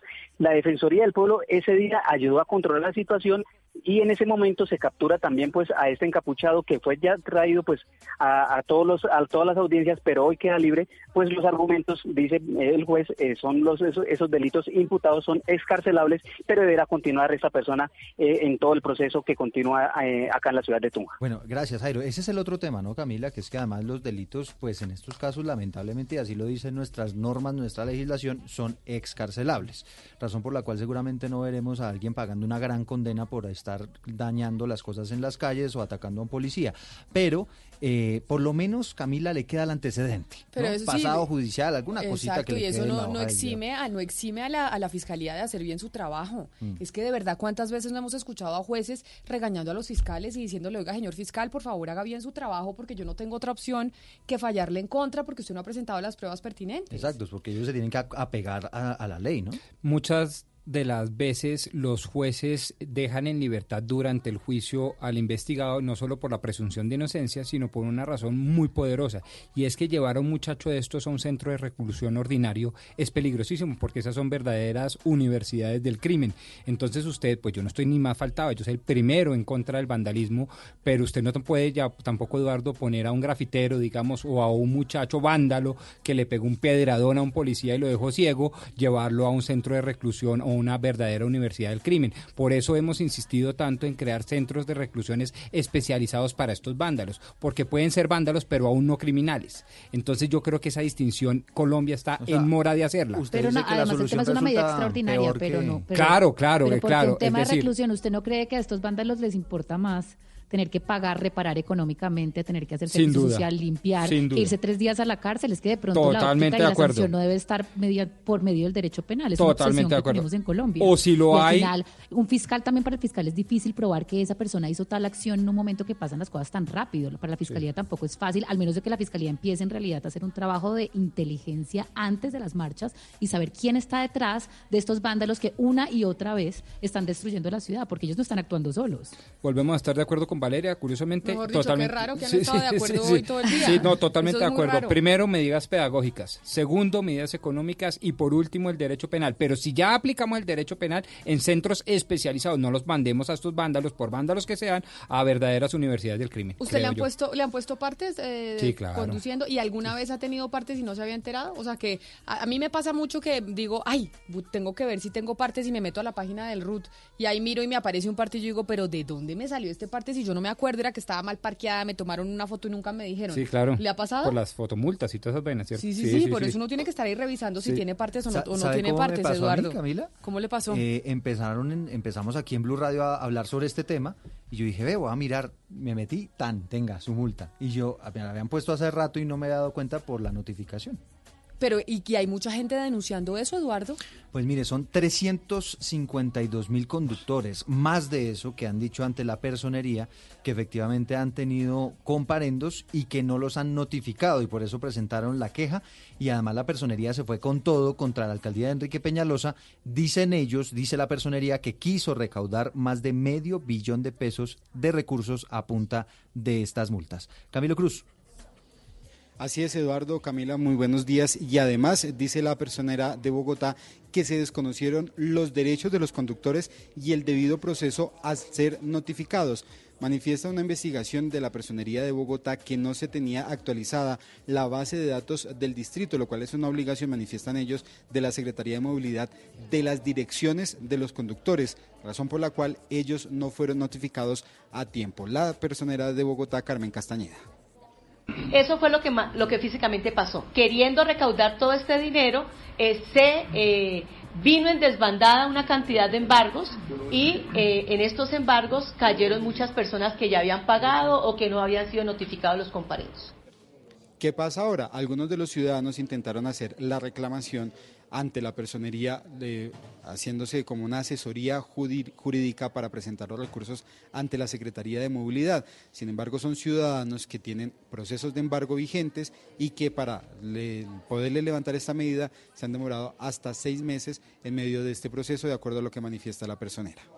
Este 48% son más de 350 mil ciudadanos y ciudadanas que no recibieron la notificación de su comparendo. Y a estos más de 350 mil es a los que se les ha desconocido su derecho y son los que se encuentran vinculados con trámites de manera indebida o injusta. Hay que recordar que desde la Personería de Bogotá se abrió una investigación disciplinaria al exsecretario de Movilidad Juan Pablo Bocarejo, luego que la Personería identificara presuntas irregularidades en los procesos de notificación de estos comparendos electrónicos. Por eso póngase, doctor Pombo, a revisar de una vez si tiene comparendo electrónico, porque a mí me ha pasado varias veces esto y que, Acá- que están denunciando los, los oyentes y que estaba diciendo la personera. Acá mismo estoy en la página del CIMIT, entonces uno pone Su el cédula. tipo de documento, cédula, número de documento tal, comparendo todo de ¿Y tiene? resolución. No, pues estoy en eso porque Ah, estaba bueno, mirando. está en eso. Bueno, mientras mira su re- tengo dos. Sí, mientras mira, porque además los intereses son carísimos, ¿no? Carísimos. Y usted no puede vender el carro después. Ah, no, es, es que ahí, La transferencia de dominio no se hace si usted no está a paz y salvo. Le toca ponerse al día ahí a esa hora. dígame, Camilo. Pero mire que ahí hay un problema porque, por ejemplo, les voy a contar mi historia personal. Yo tenía un comparendo, me, le tomaron una foto a un carro que estaba a mi nombre, una fotomulta de mal parqueado. Nosotros pagamos el comparendo y la Secretaría de Movilidad descargó el comparendo. Sin embargo, en el CIMIT el comparendo apareció por más de dos años. Hay también hay un problema entre la información que tienen las secretarías de movilidad y el CIMIT, porque bien que usted pueda pagar el comparendo a las entidades regionales, a veces ese comparendo no se descarga en el CIMIT, que es el último, digamos así, recurso que se consulta en el momento en que usted genera trámites de tránsito. Permítame. Ese sí sería el colmo. Eh, Claro, sería el colmo. Por eso hay que estar atentos, Camilo. Y ahí está el doctor Pombo haciéndole caso a usted. Gonzalo, ¿hay una noticia de última hora? Sí, tengo dos titulares. El primero tiene que ver con el gobierno de López Obrador en México porque anunció que el caso en observación por coronavirus ha sido o resultó negativo para que Valeria se tranquilice un poco allá en México. Y la segunda noticia de última hora tiene que ver con la reina Isabel Camila en Inglaterra porque ratificó el Brexit y se convirtió oficialmente en ley. Eso quiere decir que el Reino Unido sale en ocho días de la Unión Europea. Pues vamos a ver si sí, cómo se da y cuáles son los acuerdos de esa salida del Reino Unido de la Unión Europea y qué pasa con las bolsas, si se favorece el Reino Unido o eh, se favorece la Unión Europea y qué va a pasar. Mire, usted ha ido a Cartagena, Gonzalo, ¿no? ¿Usted le gusta Cartagena o todavía no la conoce? Yo no la conozco, Camila. Me Ah, han dicho que se parece mucho a Panamá, ir. pero no he ido. No, no he se parece a Panamá. Pues ¿cómo mejor no? dicho, mm, puede ser, pero José Donado, hay una preocupación entre los ciudadanos de Cartagena porque es que Avianca anunció que les va a quitar el vuelo Cartagena-Miami. ¿Están preocupadísimos? Así es, Camila, efectivamente, saludo a usted y a Eduardo. Avianca anunció que a partir del 29 de marzo dejará de operar la ruta Cartagena-Miami.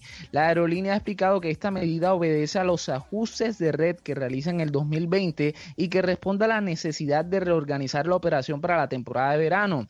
Asimismo, Avianca ha manifestado que esta ruta estaba presentando indicadores históricos de rentabilidad negativos. Al respecto, la senadora bolivarense Nadia Ablel manifestó su inconformismo por esta decisión. Consideramos que esa decisión de Avianca de cancelar la ruta que conecta Cartagena con Miami impacta negativamente no solamente en la competitividad y el turismo de Bolívar, sino de toda la región caribe. Por eso, junto a la bancada de congresistas de Bolívar y gracias al apoyo de otros que también se han sumado a esta petición, hemos presentado una carta a las directivas de Avianca con el fin de solicitarles a ellos una reunión para mirar alternativas que eviten la suspensión de esta importante ruta. Si nosotros no contamos. Pero si con no es rentable, José, no es rentable. Y Avianca dirá, pueden decir misa, pero si a nosotros no nos es rentable la ruta Cartagena-Miami, la van a retirar. gratis, ¿no? Nadie, nadie trabaja gratis y no les van a subvencionar entonces ahora la ruta Cartagena-Miami. Eso sí, ¿qué le vamos a hacer? José, gracias. Claro, sí. Bueno, que estén, que estén bien. Sí, más sin embargo, lo que dijo Avianca es que esta, la próxima semana va a haber una decisión con las autoridades del turismo para explicar eh, esta medida. Son las 12 del día, un minuto.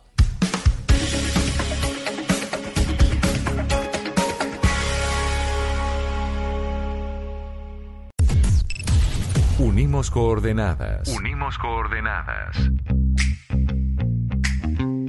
A partir de este momento, nuestra señal se extiende por todo el país. Colombia está al aire.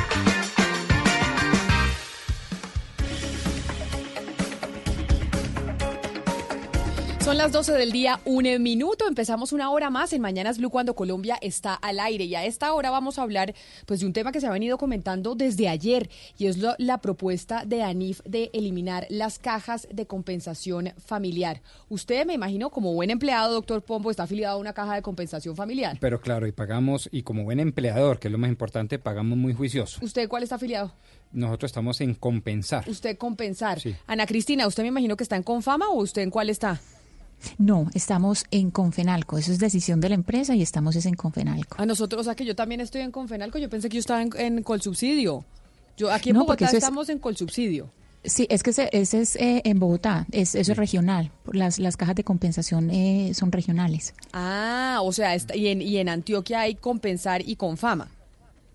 Hay Confama, hay Confenalco. Con subsidio, eh, creo. Mm, Sí, hay varias, eh, son varias las que hay en Antioquia, pero la, la de Caracol Televisión, la que eligió Caracol Televisión, es Confenalco. Pues vamos a hablar con Nelson Vera, que es el preside- vicepresidente de ANIF y además es el jefe de investigaciones macroeconómicas de ANIF, porque ANIF, pues obviamente lanzó la bomba que se viene lanzando desde hace mucho tiempo sobre si se deben o no acabar las cajas de compensación familiar y qué tan eh, benéficas son para el trabajador, para la creación eh, de empleo, para dónde se va toda esa plata y demás. Doctor Vera, bienvenido a Mañanas Blue, gracias por atendernos. Eh, buenos días, ¿cómo va todo?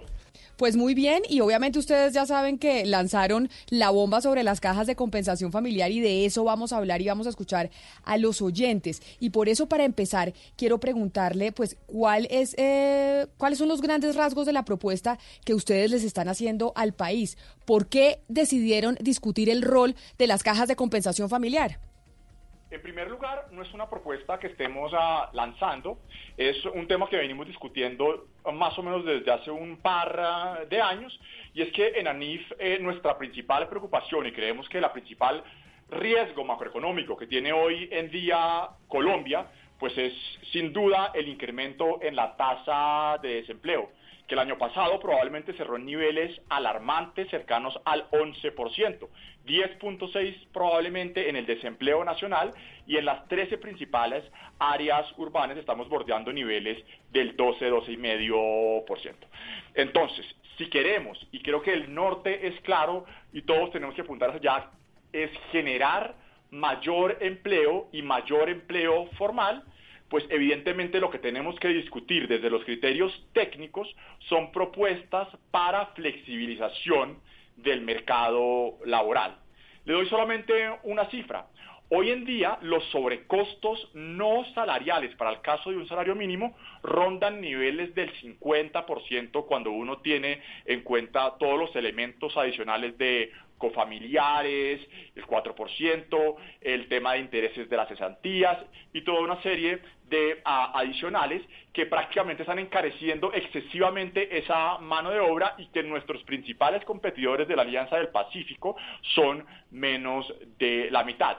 Dicho en otras palabras, hoy un empleador formal debe no solamente honrar los 877 mil pesos de salario mínimo, sino que tiene que estar destinando más o menos 1.300.000 o 1.350.000 pesos para cumplir con todos los adicionales de ley. Y el tema de encarecer el trabajo y ese factor de producción es que usted está perjudicando a cerca del 50% de la población hoy empleada en Colombia que no está en el sector formal. Es que precisamente eso, eso quiero preguntarle, doctor Vera, vicepresidente de ANIF. Es decir, en Colombia, cuando usted es un empleado formal, lo emplea una empresa, esa empresa tiene que pagar el 4% de su sueldo para que se vaya a las cajas de compensación familiar. Entonces, según le entiendo, la propuesta que ustedes están haciendo es que se eliminen las cajas de compensación familiar en su totalidad o que el empleador defina si quiere aportar ese 4% por empleado a una caja de compensación familiar, sí o no?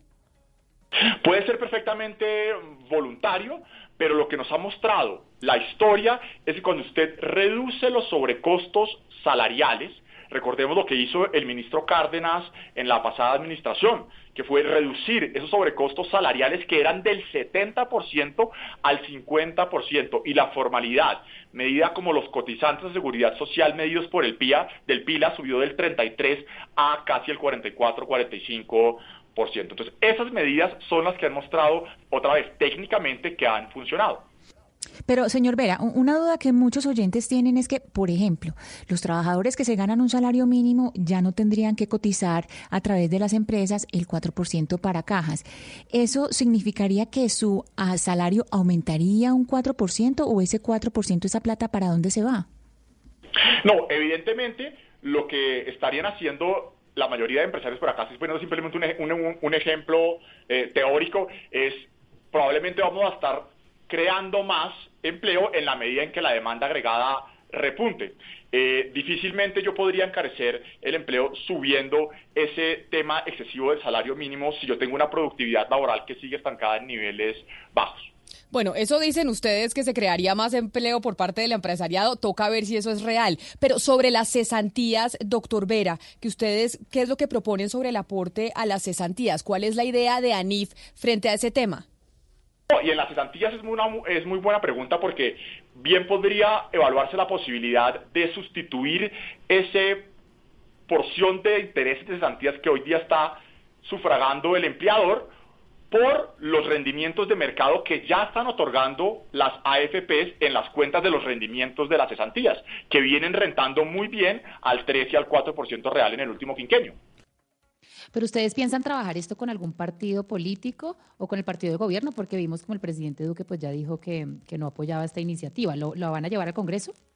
No, pues evidentemente nuestro papel como centro de estudios económico es tratar de dar las soluciones a problemas complejos, muchas veces impopulares, desde la arista técnica. Por eso somos un centro de estudios de investigación y por eso al inicio de la entrevista le mencionaba como no es una propuesta que estemos lanzando ayer. No, sobre esto hemos venido replicando durante los últimos tres años. Nosotros nos ceñimos a lo técnico. En una etapa posterior de discusión entre todas las partes, evidentemente en la arena política y donde todos los puntos de vista son válidos, los de nosotros los técnicos, los de los trabajadores, los de los desempleados, los de los estudiantes, los de los políticos, los de los profesores, todos son válidos, pues tenemos que dar eh, esa discusión entre qué es políticamente viable y socialmente viable, pero nuestro papel desde lo técnico tiene que ser partir desde lo que vemos como lo correcto. Pero, doctor Vera, vicepresidente de ANIF, una última pregunta sobre esta propuesta que obviamente ha creado toda una bomba aquí en Colombia. Quiero, pues, una respuesta concreta a la pregunta que le voy a hacer, doctor Vera, y es, ¿esta propuesta que ustedes hacen desde ANIF lo que busca es beneficiar más a los empleados informales o a los menos formales, o al final al empresariado? Pues como decimos los economistas, tiene las dos aristas que le mencionaba. Va a estar perjudicando al grueso de la población en el sentido de que no va a ayudar a bajar ni el desempleo ni la informalidad.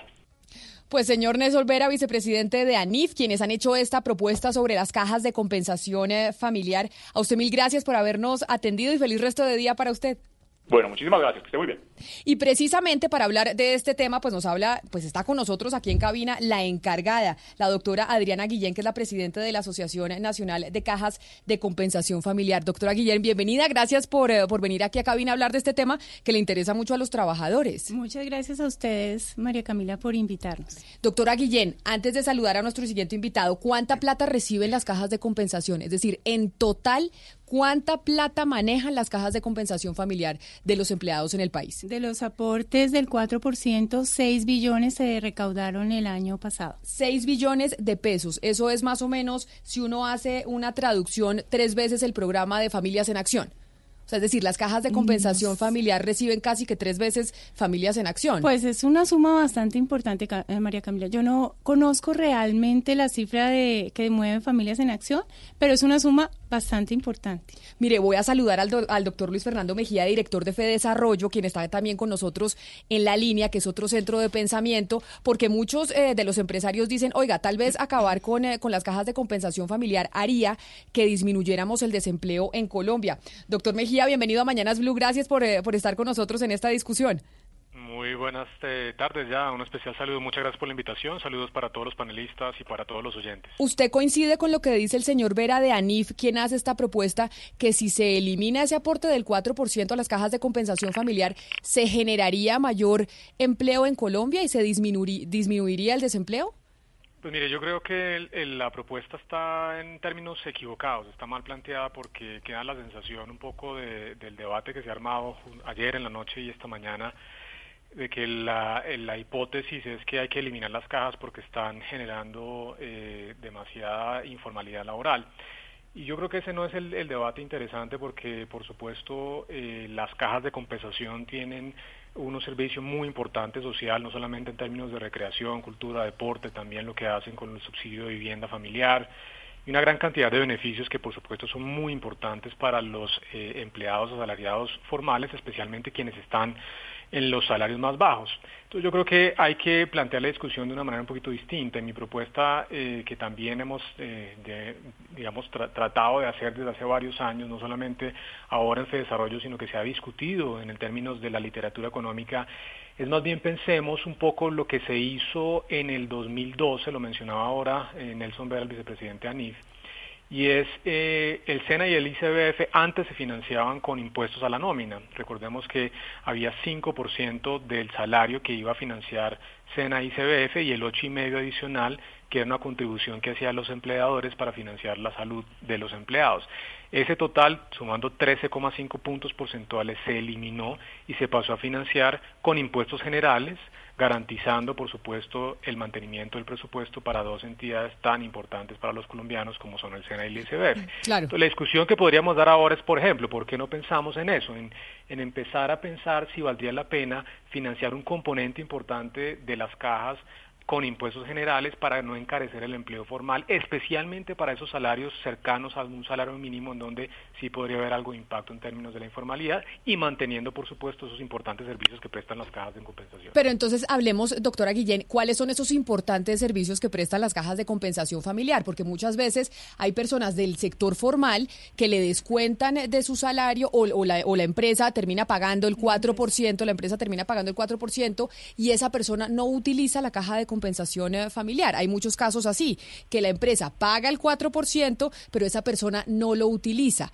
¿Cuántos son los usuarios activos realmente de las cajas de compensación familiar hoy en Colombia? Bueno, Camila, ese 4%, eh, como usted dice, y, y quiero precisar, es un aporte que hacen los empresarios y los empleadores.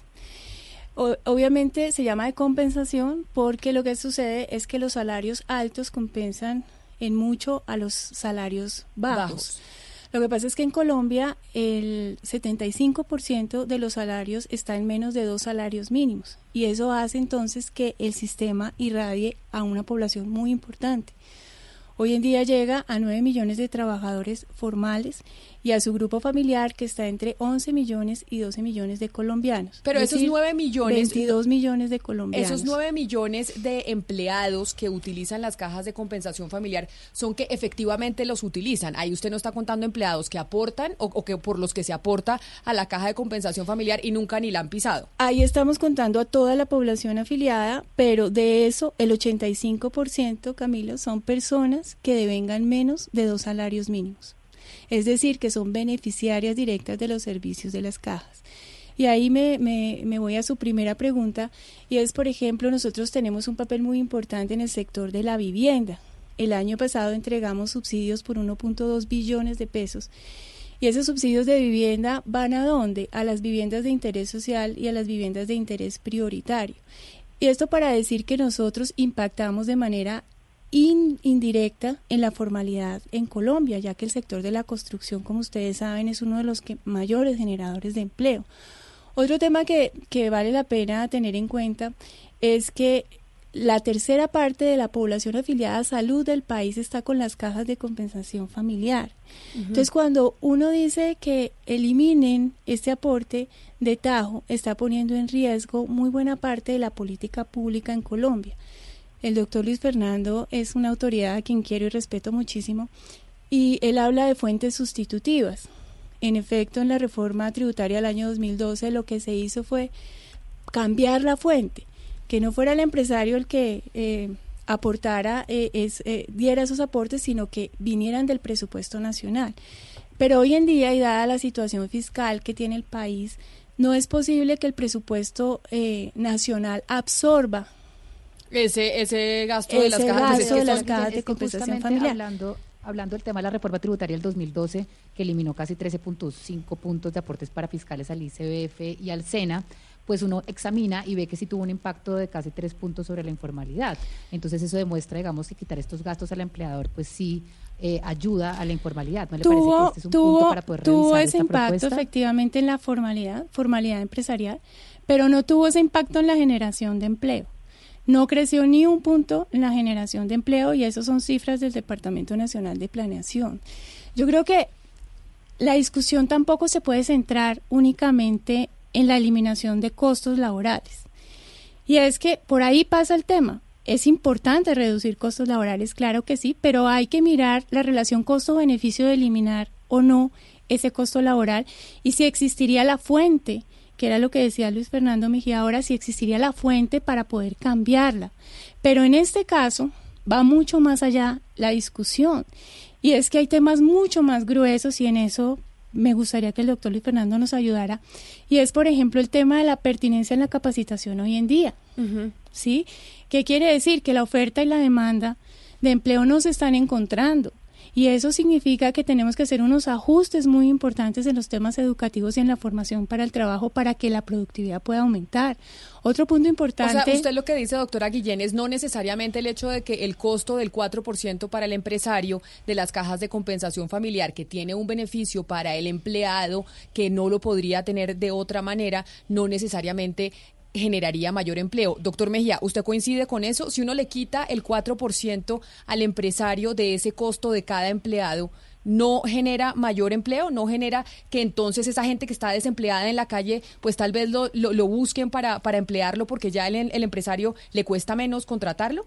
Yo estoy de acuerdo con eso, pero es que además eh, no creo al menos que la literatura académica haya identificado que los costos no salariales sean una barrera para la creación de empleo y ese no es el objetivo y nunca fue el objetivo de la reforma del 2012.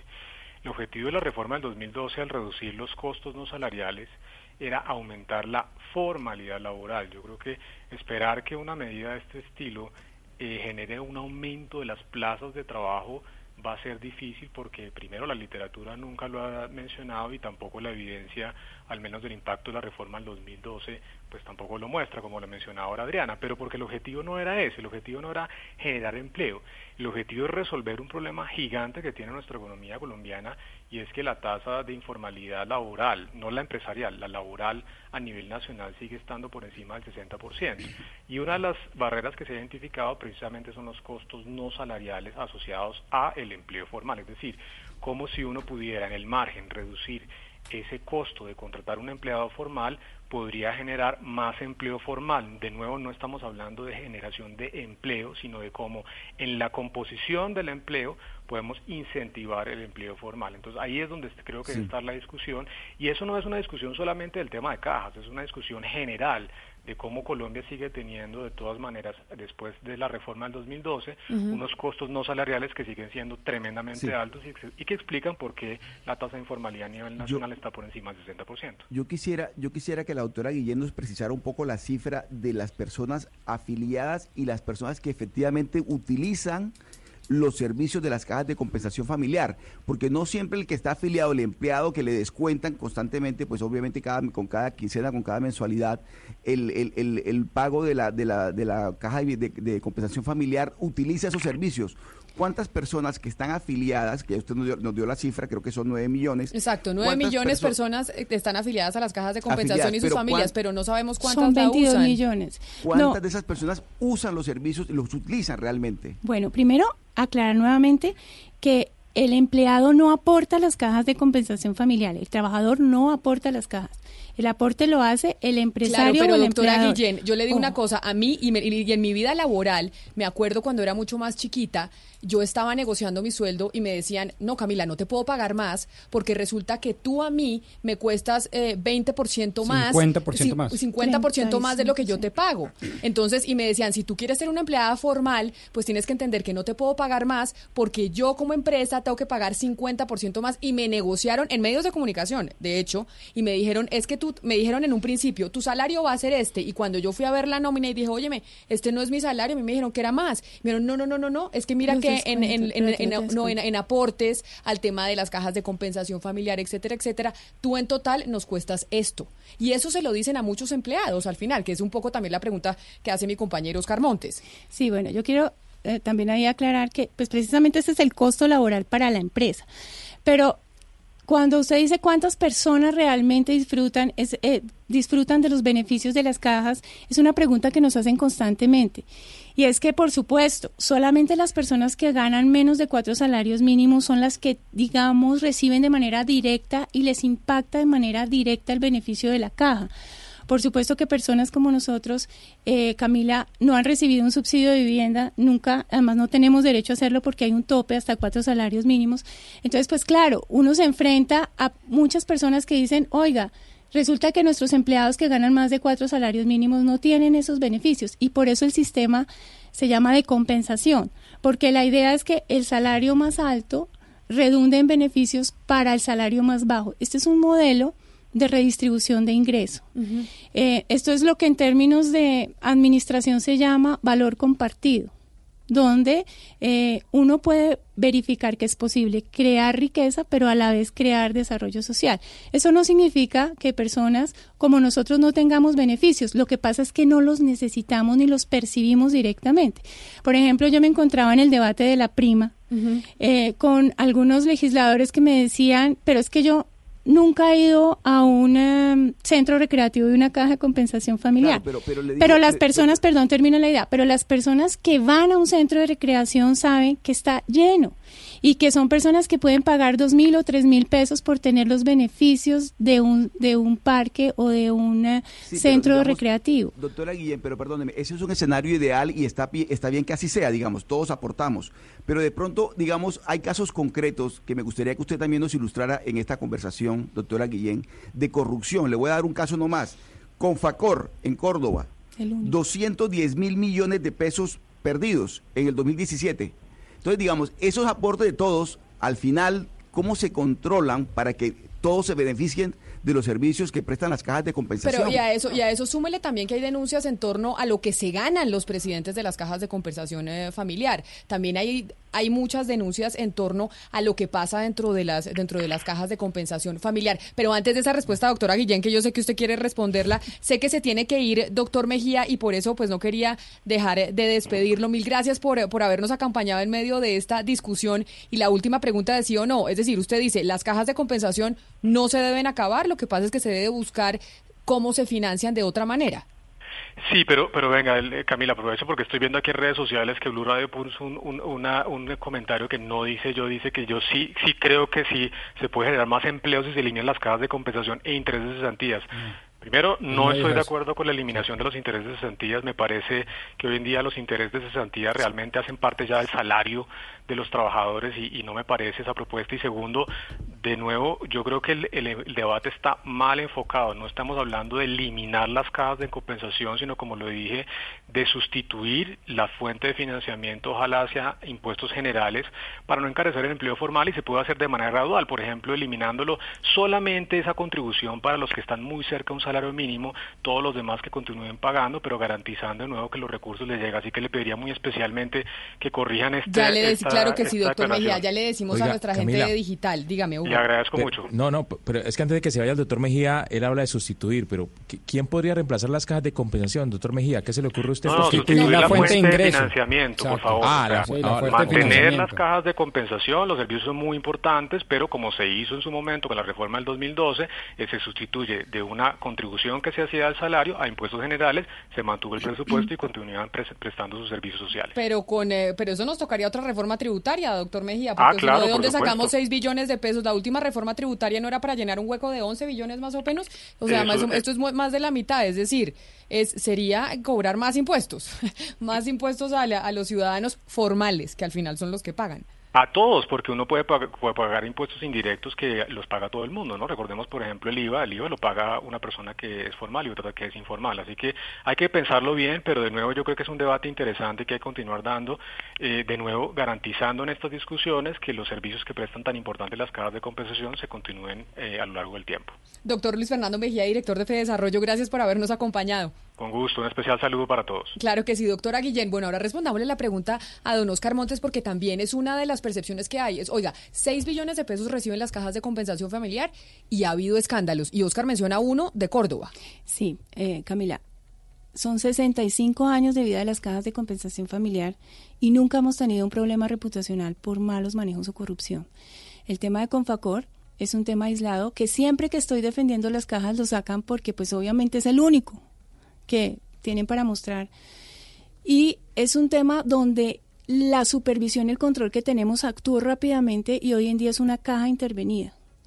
Es decir, nosotros estamos de acuerdo con que ese tipo de actividades que le hacen daño al sistema y al país deben ser corregidas y deben Do- ser doctora Guillén, atacadas. Qué pena, le interrumpo, pero le puedo citar más cajas de compensación. Con Fasucre también está intervenida. No, con con Familiar Fasucre Bolívar no está, está. con- intervenida.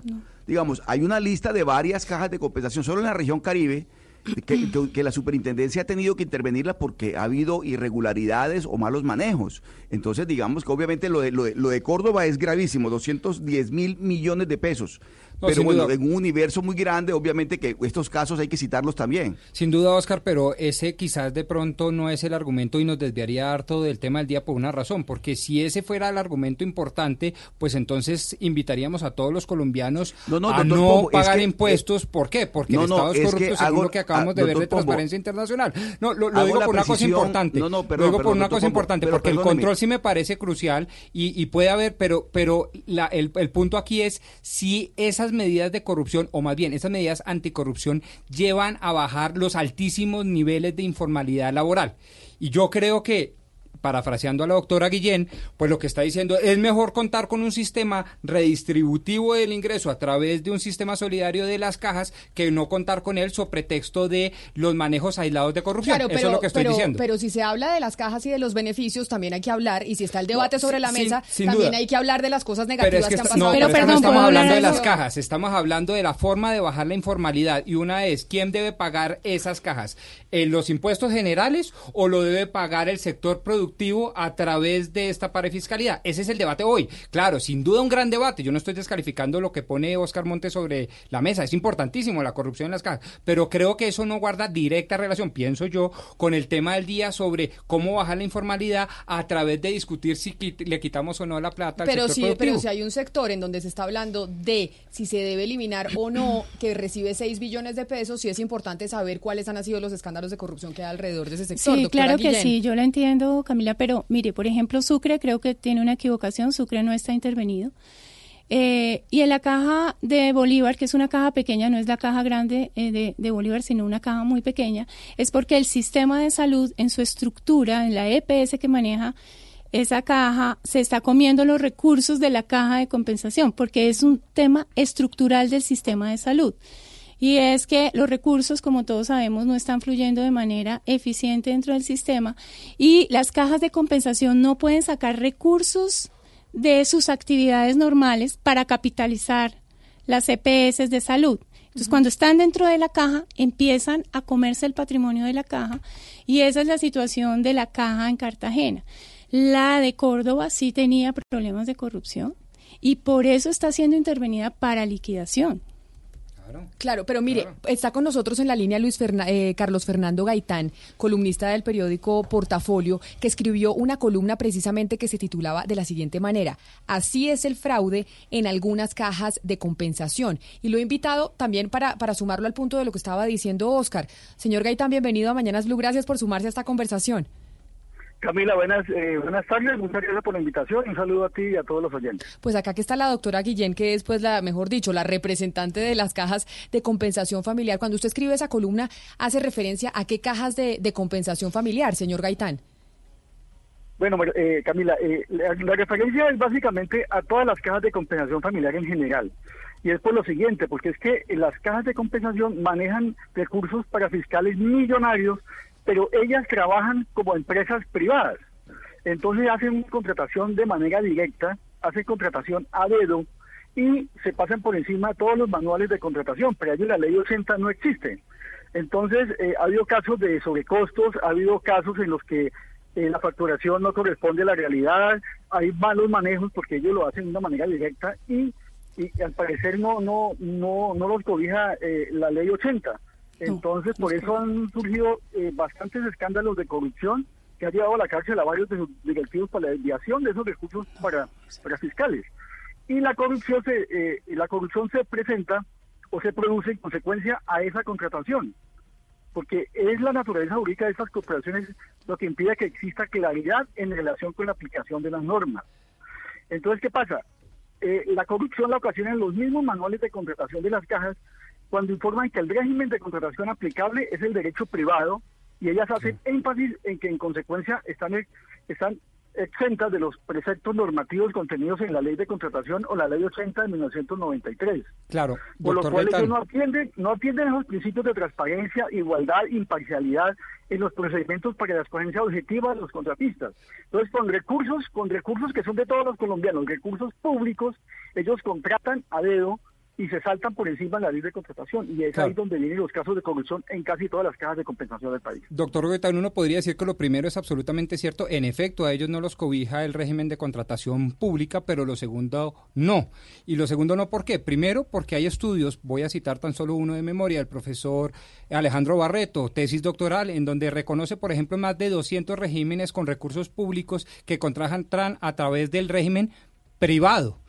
Y le digo otra cosa, eso ni es prenda de garantía de lo uno y de lo otro, ni es prenda de garantía de transparencia, pero tampoco es prenda de corrupción. Es más, donde más se encuentra corrupción es en aquellas entidades que utilizan diariamente el, estetu- el estatuto de contratación pública, con lo cual echarle la culpa al régimen público o privado de las cajas creo que por ahí no es la cosa.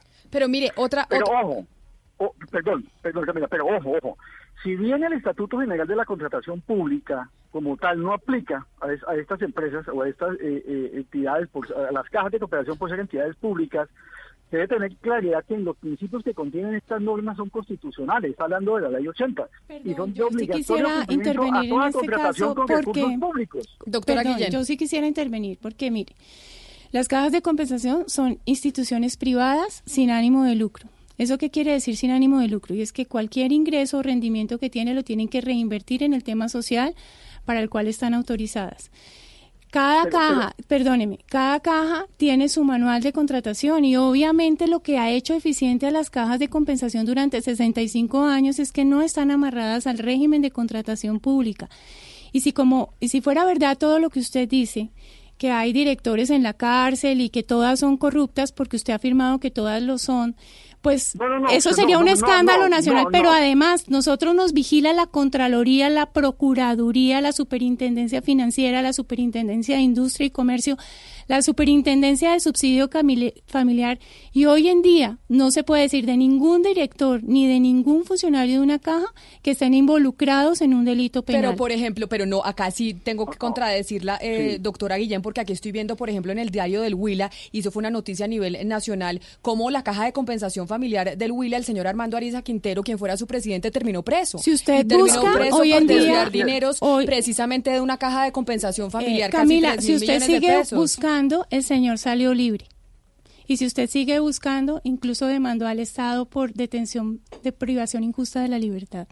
O sea que el señor terminó siendo inocente. Sí, señora. Y no Lo hubo los es que- desvíos de los 3 mil millones de pesos. Camila, pues hasta Ellos- donde ellos- sabemos ellos así no excusan- es fue. que ellos excusan precisamente en eso, en que en que ellos manejan eso de eh, recursos públicos. Pienso que este tema se está desviando privados. porque es, Pero- es más no- fácil dañar la reputación de las cajas de compensación familiar que No, no, no, no realmente que- revisar el beneficio y la gestión social que llevan. Es decir, mire, si aquí hubiese problemas de pulcritud, seguramente tendríamos a todos los órganos de control y a la fiscalía encima de nosotros. Y si hay algo que nos ha caracterizado, Camila, es la eficiencia de nuestra gestión. El año pasado, y eso se lo puede preguntar a Juan Carlos Echeverry, en una exposición que él hacía muy importante, él decía que si algo se podía reivindicar de las cajas de compensación familiar era su transparencia y su eficiencia en el manejo de estos recursos para fiscales. Pero es que, mire, no importa que, eh, o sea, yo no estoy diciendo que todas las casas sean corrupción, no, o sea, se presentan muchos casos de corrupción en muchas casas del país y algunas han tenido que ser intervenidas y algunos han terminado en la cárcel. Eso, eso, eso ha sido un hecho porque así lo ha denunciado la fiscalía. Así lo han hecho Por favor, dígame cuáles. Por favor, ejemplo, dígame en la caja de compensación del Huila, en las cajas de compensación de la costa, en dos o tres que se presentaron en Sucre o en ¿Cuáles son? Por favor, dígame el nombre de los directores. No, no, de, pues de, de los de los hechos que sucedieron en esas cajas, que fue- las cajas que han sido intervenidas, digamos, ¿cuántas han sido intervenidas? Como unas, ¿cuántas han sido intervenidas en estos últimos años? No sé, usted es el que dice que tiene toda la información. Por eso han sido intervenidas, como unas tres o cuatro, creo, o cinco o más, que han sido intervenidas. ¿Por qué? Porque es que el manejo de los recursos no se ha hecho de, de forma transparente.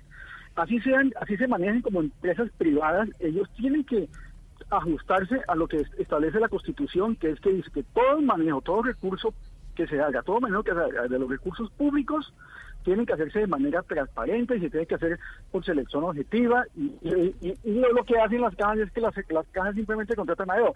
Yo no estoy diciendo que las cajas sean malas, no, la- las cajas cumplen una función social muy buena, sino que en el manejo de algunas cajas es donde se presentan algunos casos de corrupción precisamente Doctor en la forma de pero- contratación. Doctor Gaitán, con respecto a eso que está diciendo usted, le tengo una pregunta eh, a la señora Guillén y es la siguiente. Mire, por ejemplo, hay algo que es eh, bastante común en Medellín. Por ejemplo, mis hijos en este momento están en un parque de una caja de compensación. Ellos son de un colegio privado y pues la caja de compensación les ofrece, les ofrece un paquete, un portafolio y eso va incluido en el portafolio.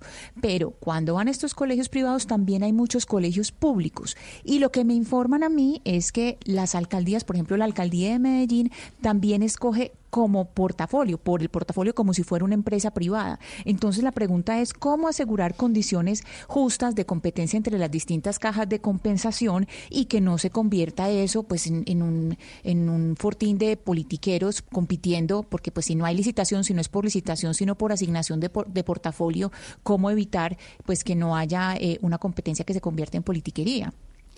Bueno, la verdad yo no sé eh, en este caso cómo, no entiendo muy bien la pregunta en Antioquia, lo que sí puedo decirles es que las dos cajas en Antioquia, con Fenalco Antioquia y con Fama, eh, dada su capacidad, administran muchos de los parques y de los sitios recreativos de la, del municipio, del, del municipio. Y eh, pues obviamente hay acuerdos entre las cajas y los establecimientos territoriales cuando el parque o cuando el centro recreativo no es de la caja, sino es de la, por ejemplo, en este caso, de la alcaldía.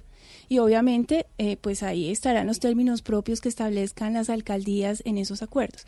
Pero en lo que tiene que ver con parques y con centros recreativos de las cajas, eh, el acceso es muy democrático y está establecido a través de la clasificación de los empleados. Ellos tienen unas tarifas de acuerdo con su clasificación y es que hasta dos salarios mínimos tiene una tarifa A, hasta cuatro salarios mínimos una tarifa B y así eh, incluso para particulares. Entonces, eh, pues las tarifas oscilan entre mil pesos o dos mil pesos o las personas como, como yo, por ejemplo, que serían una categoría D que está por encima de esos cuatro salarios mínimos, que tendría que pagar el costo de usar el parque o el centro recreativo.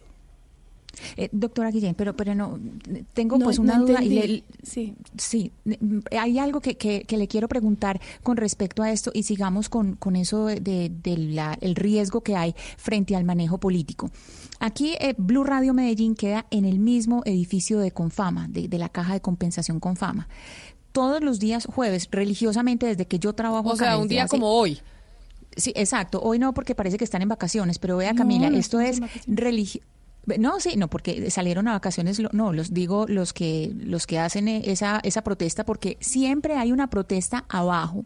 Siempre en este edificio donde queda esa caja de compensación hay una protesta y en la protesta, cuando yo he hablado con las personas que hacen la protesta, me dicen dos razones distintas. Entonces me dicen que están protestando y salen con pancartas y, gritos y con megáfono. Y dicen, uno, que la protesta es porque Confama es un fortín político. Es fortín político eh, según estas personas que protestan de un, eh, de un político que es Sergio Fajardo. Eso es lo que dicen las personas que protestan. Entonces, eso por una parte.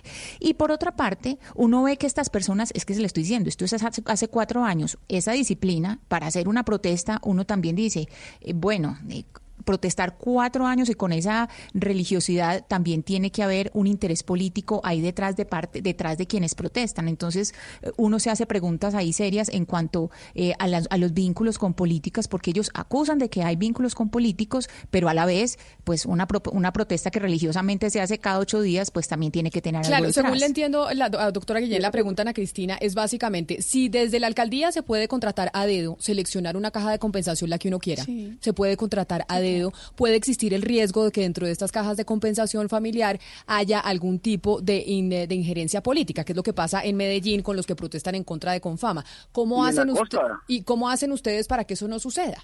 Bueno, mire, decirle que eh, no existe el riesgo de que haya la posibilidad de que haya una injerencia política dentro de las cajas es muy complicado.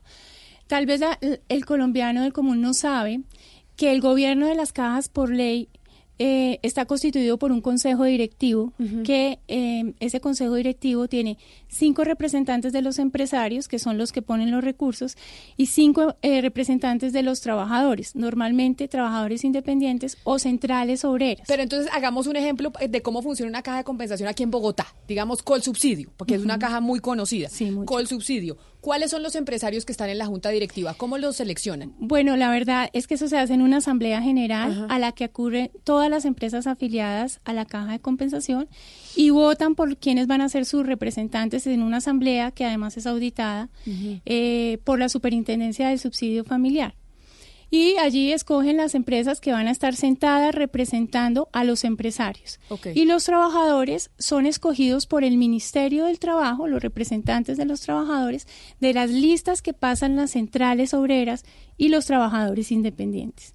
Eso hace que los que los consejos directivos de las cajas sean muy democráticos.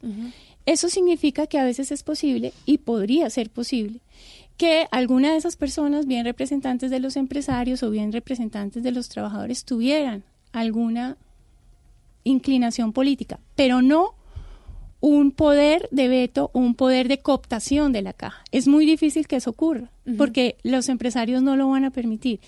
Yo no te puedo decir quiénes son eh, los empresarios sentados, por ejemplo, en, En una caja como, co- como porque esa información no la puedo dar. Pero lo que sí te puedo decir es que detrás de cada caja hay un grupo empresarial o más de un grupo empresarial muy importante que siempre va a estar evitando que esa politización se dé. Los empresarios cuidan mucho las cajas de compensación familiar. El año pasado hicimos una encuesta con Jan Haas para ver si los empresarios realmente querían que se eliminara el 4%. Y el 84% de los empresarios encuestados dijeron que no, que era un tema que a ellos no les preocupaba y que no estaban interesados en impulsar ese tipo de cosas. Entonces, a lo que voy es que puede ser que haya una posición política de algún miembro del, del Consejo, pero es muy difícil que se permee a toda una institución y a todo el Consejo Directivo. Ahora, en el caso de Confama, por ejemplo, uno puede ver que el grupo antioqueño sí está sentado en Confama. ¿sí? Uno puede ver que el grupo éxito está sentado en Confenalco Antioquia, por ejemplo.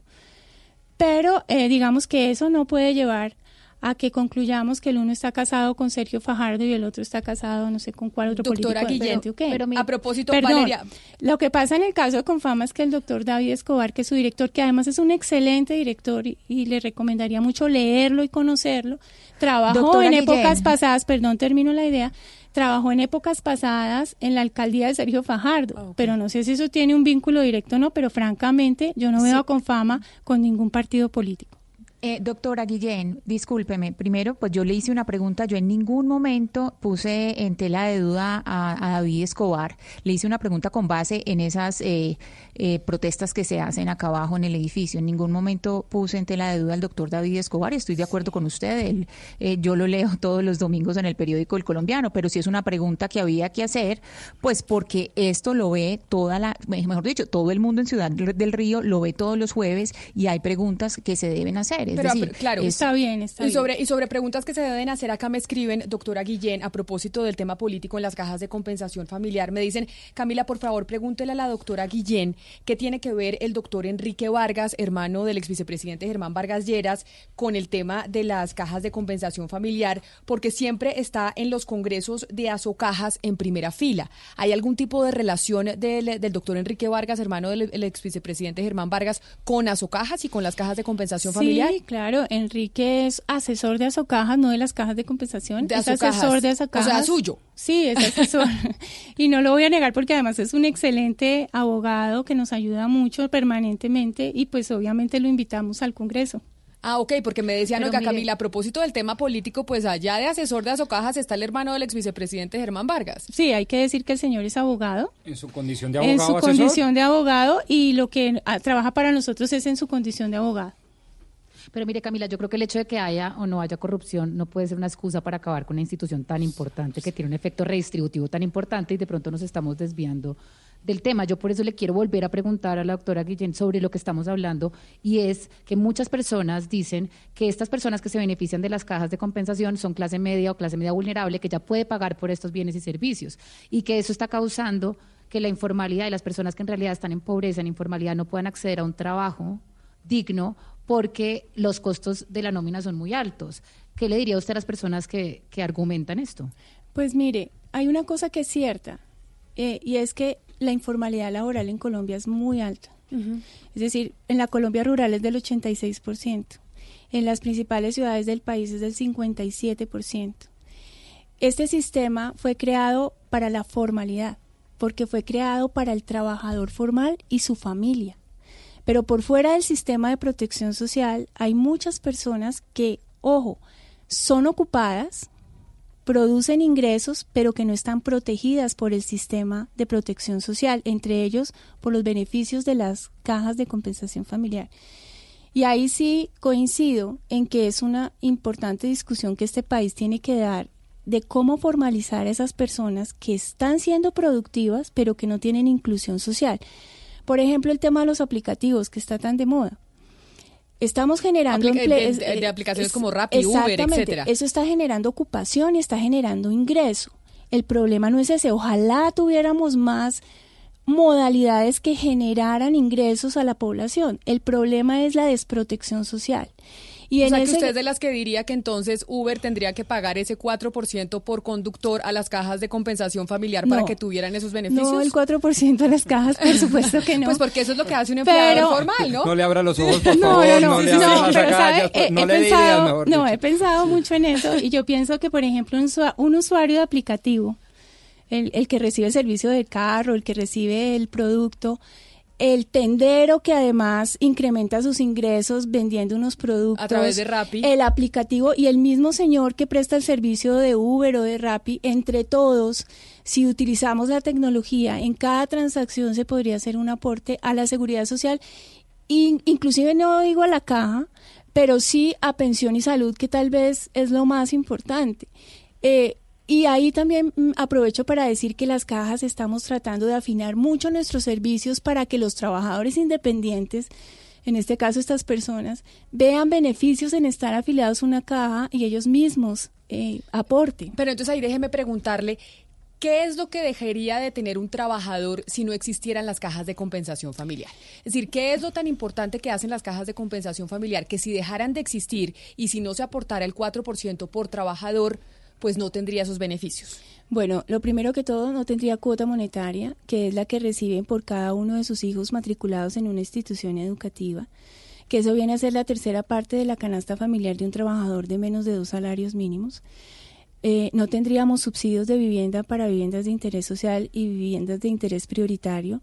No tendríamos beneficios, no tendríamos las EPS del régimen contributivo y subsidiado que tienen las cajas hoy en día, que tal vez son de las más serias que tiene el país. Eh, dejaríamos de operar jardines infantiles, no tendríamos eh, nuestras agencias de empleo, tenemos la mayor red de agencias de empleo del país. O sea que ustedes sí están ayudando a reducir el desempleo cuando dice uno de los problemas más grandes es la falta de información entre lo que necesita el empleador y el servicio que puede prestar el empleado, porque es Claro uno de los grandes sí, problemas que hay en que Colombia, que, no hay comunicación entre lo que yo necesito y la persona que podría suplir ese cargo que yo necesito. Claro que sí, lo que hacen las agencias precisamente de empleo es colaborar con algo que se llama el desempleo, el, el- empleo friccional y es encontrar oferta con demanda. Pero también vamos más allá y cuando yo les decía que hablar de lo que de las de capacitar en lo que el sistema productivo necesita, eso es algo que las cajas pueden hacer de manera eficiente porque están en contacto directo con las empresas, saben lo que las empresas necesitan y podemos ayudar a capacitar a las personas en lo que las empresas necesitan. La gente, por ejemplo, no sabe que cuando queda desempleada, las cajas ofrecen un subsidio al desempleo. Muchas veces ni siquiera se reclama porque las personas no saben. O sea, pero pe- una persona cualquiera de cualquier ingreso, ahí sí no hay la categoría de los dos salarios mínimos, de los tres. Es decir, si yo me quedo desempleada ¿no? mañana, ¿la caja de compensación me da a mí, Camila Zuluaga, el, el subsidio de desempleo? No, se lo da a personas que devengan menos de cuatro salarios mínimos. Ok. Y temporalmente hasta por seis meses. Por seis entendido, meses, sí, señor. Eh, Yo, yo quisiera volver porque a mí me encanta defender todo el- la economía solidaria y todo eso, pero sí quiero entrar en un debate filosófico parafraseándolo a usted, señora Guillén. Usted dijo modelo de redistribución del ingreso. Hay quienes dicen, los liberales, por ejemplo, que en efecto el mejor esquema de retribución en una economía libre de mercado es que el empleado, el empleado decida la suerte de sus ingresos. Es decir, que le pueda decir el empleado al empleador, ¿sabe qué? No le pague ese 4% de mi salario a la doctora Guillén, sino que yo con esa platica haga lo que quiera. No porque no solo no uso las cajas y la infraestructura de las cajas, sino porque filosóficamente prefiero y me considero mejor administrador, Sí, etcétera, quiero que me etcétera. den la plata Quiero a que me mí. den la plata a mí y yo con esa plata hago lo que yo quiera para mi familia. Eso en un modelo y en un modelo neoliberal perfecto sí estaría muy bien. El problema es que aquí solamente tenemos 3000 empresas grandes. El 95% de nuestras empresas son pymes y mipymes. Luego, lo que estamos haciendo es tomando esos ingresos de esas 3.000 empresas más grandes y redistribuyéndolo en los empleados de las empresas más pequeñas.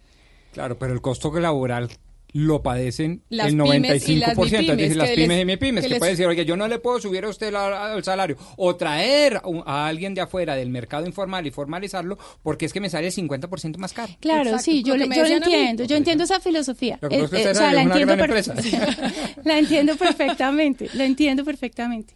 Pero si no tuviéramos ese modelo compensado en este momento, muchas de esas personas que devengan menos de cuatro salarios mínimos no tendrían estos beneficios porque esas pymes y mipymes no alcanzarían por sí solas a generar ese ingreso.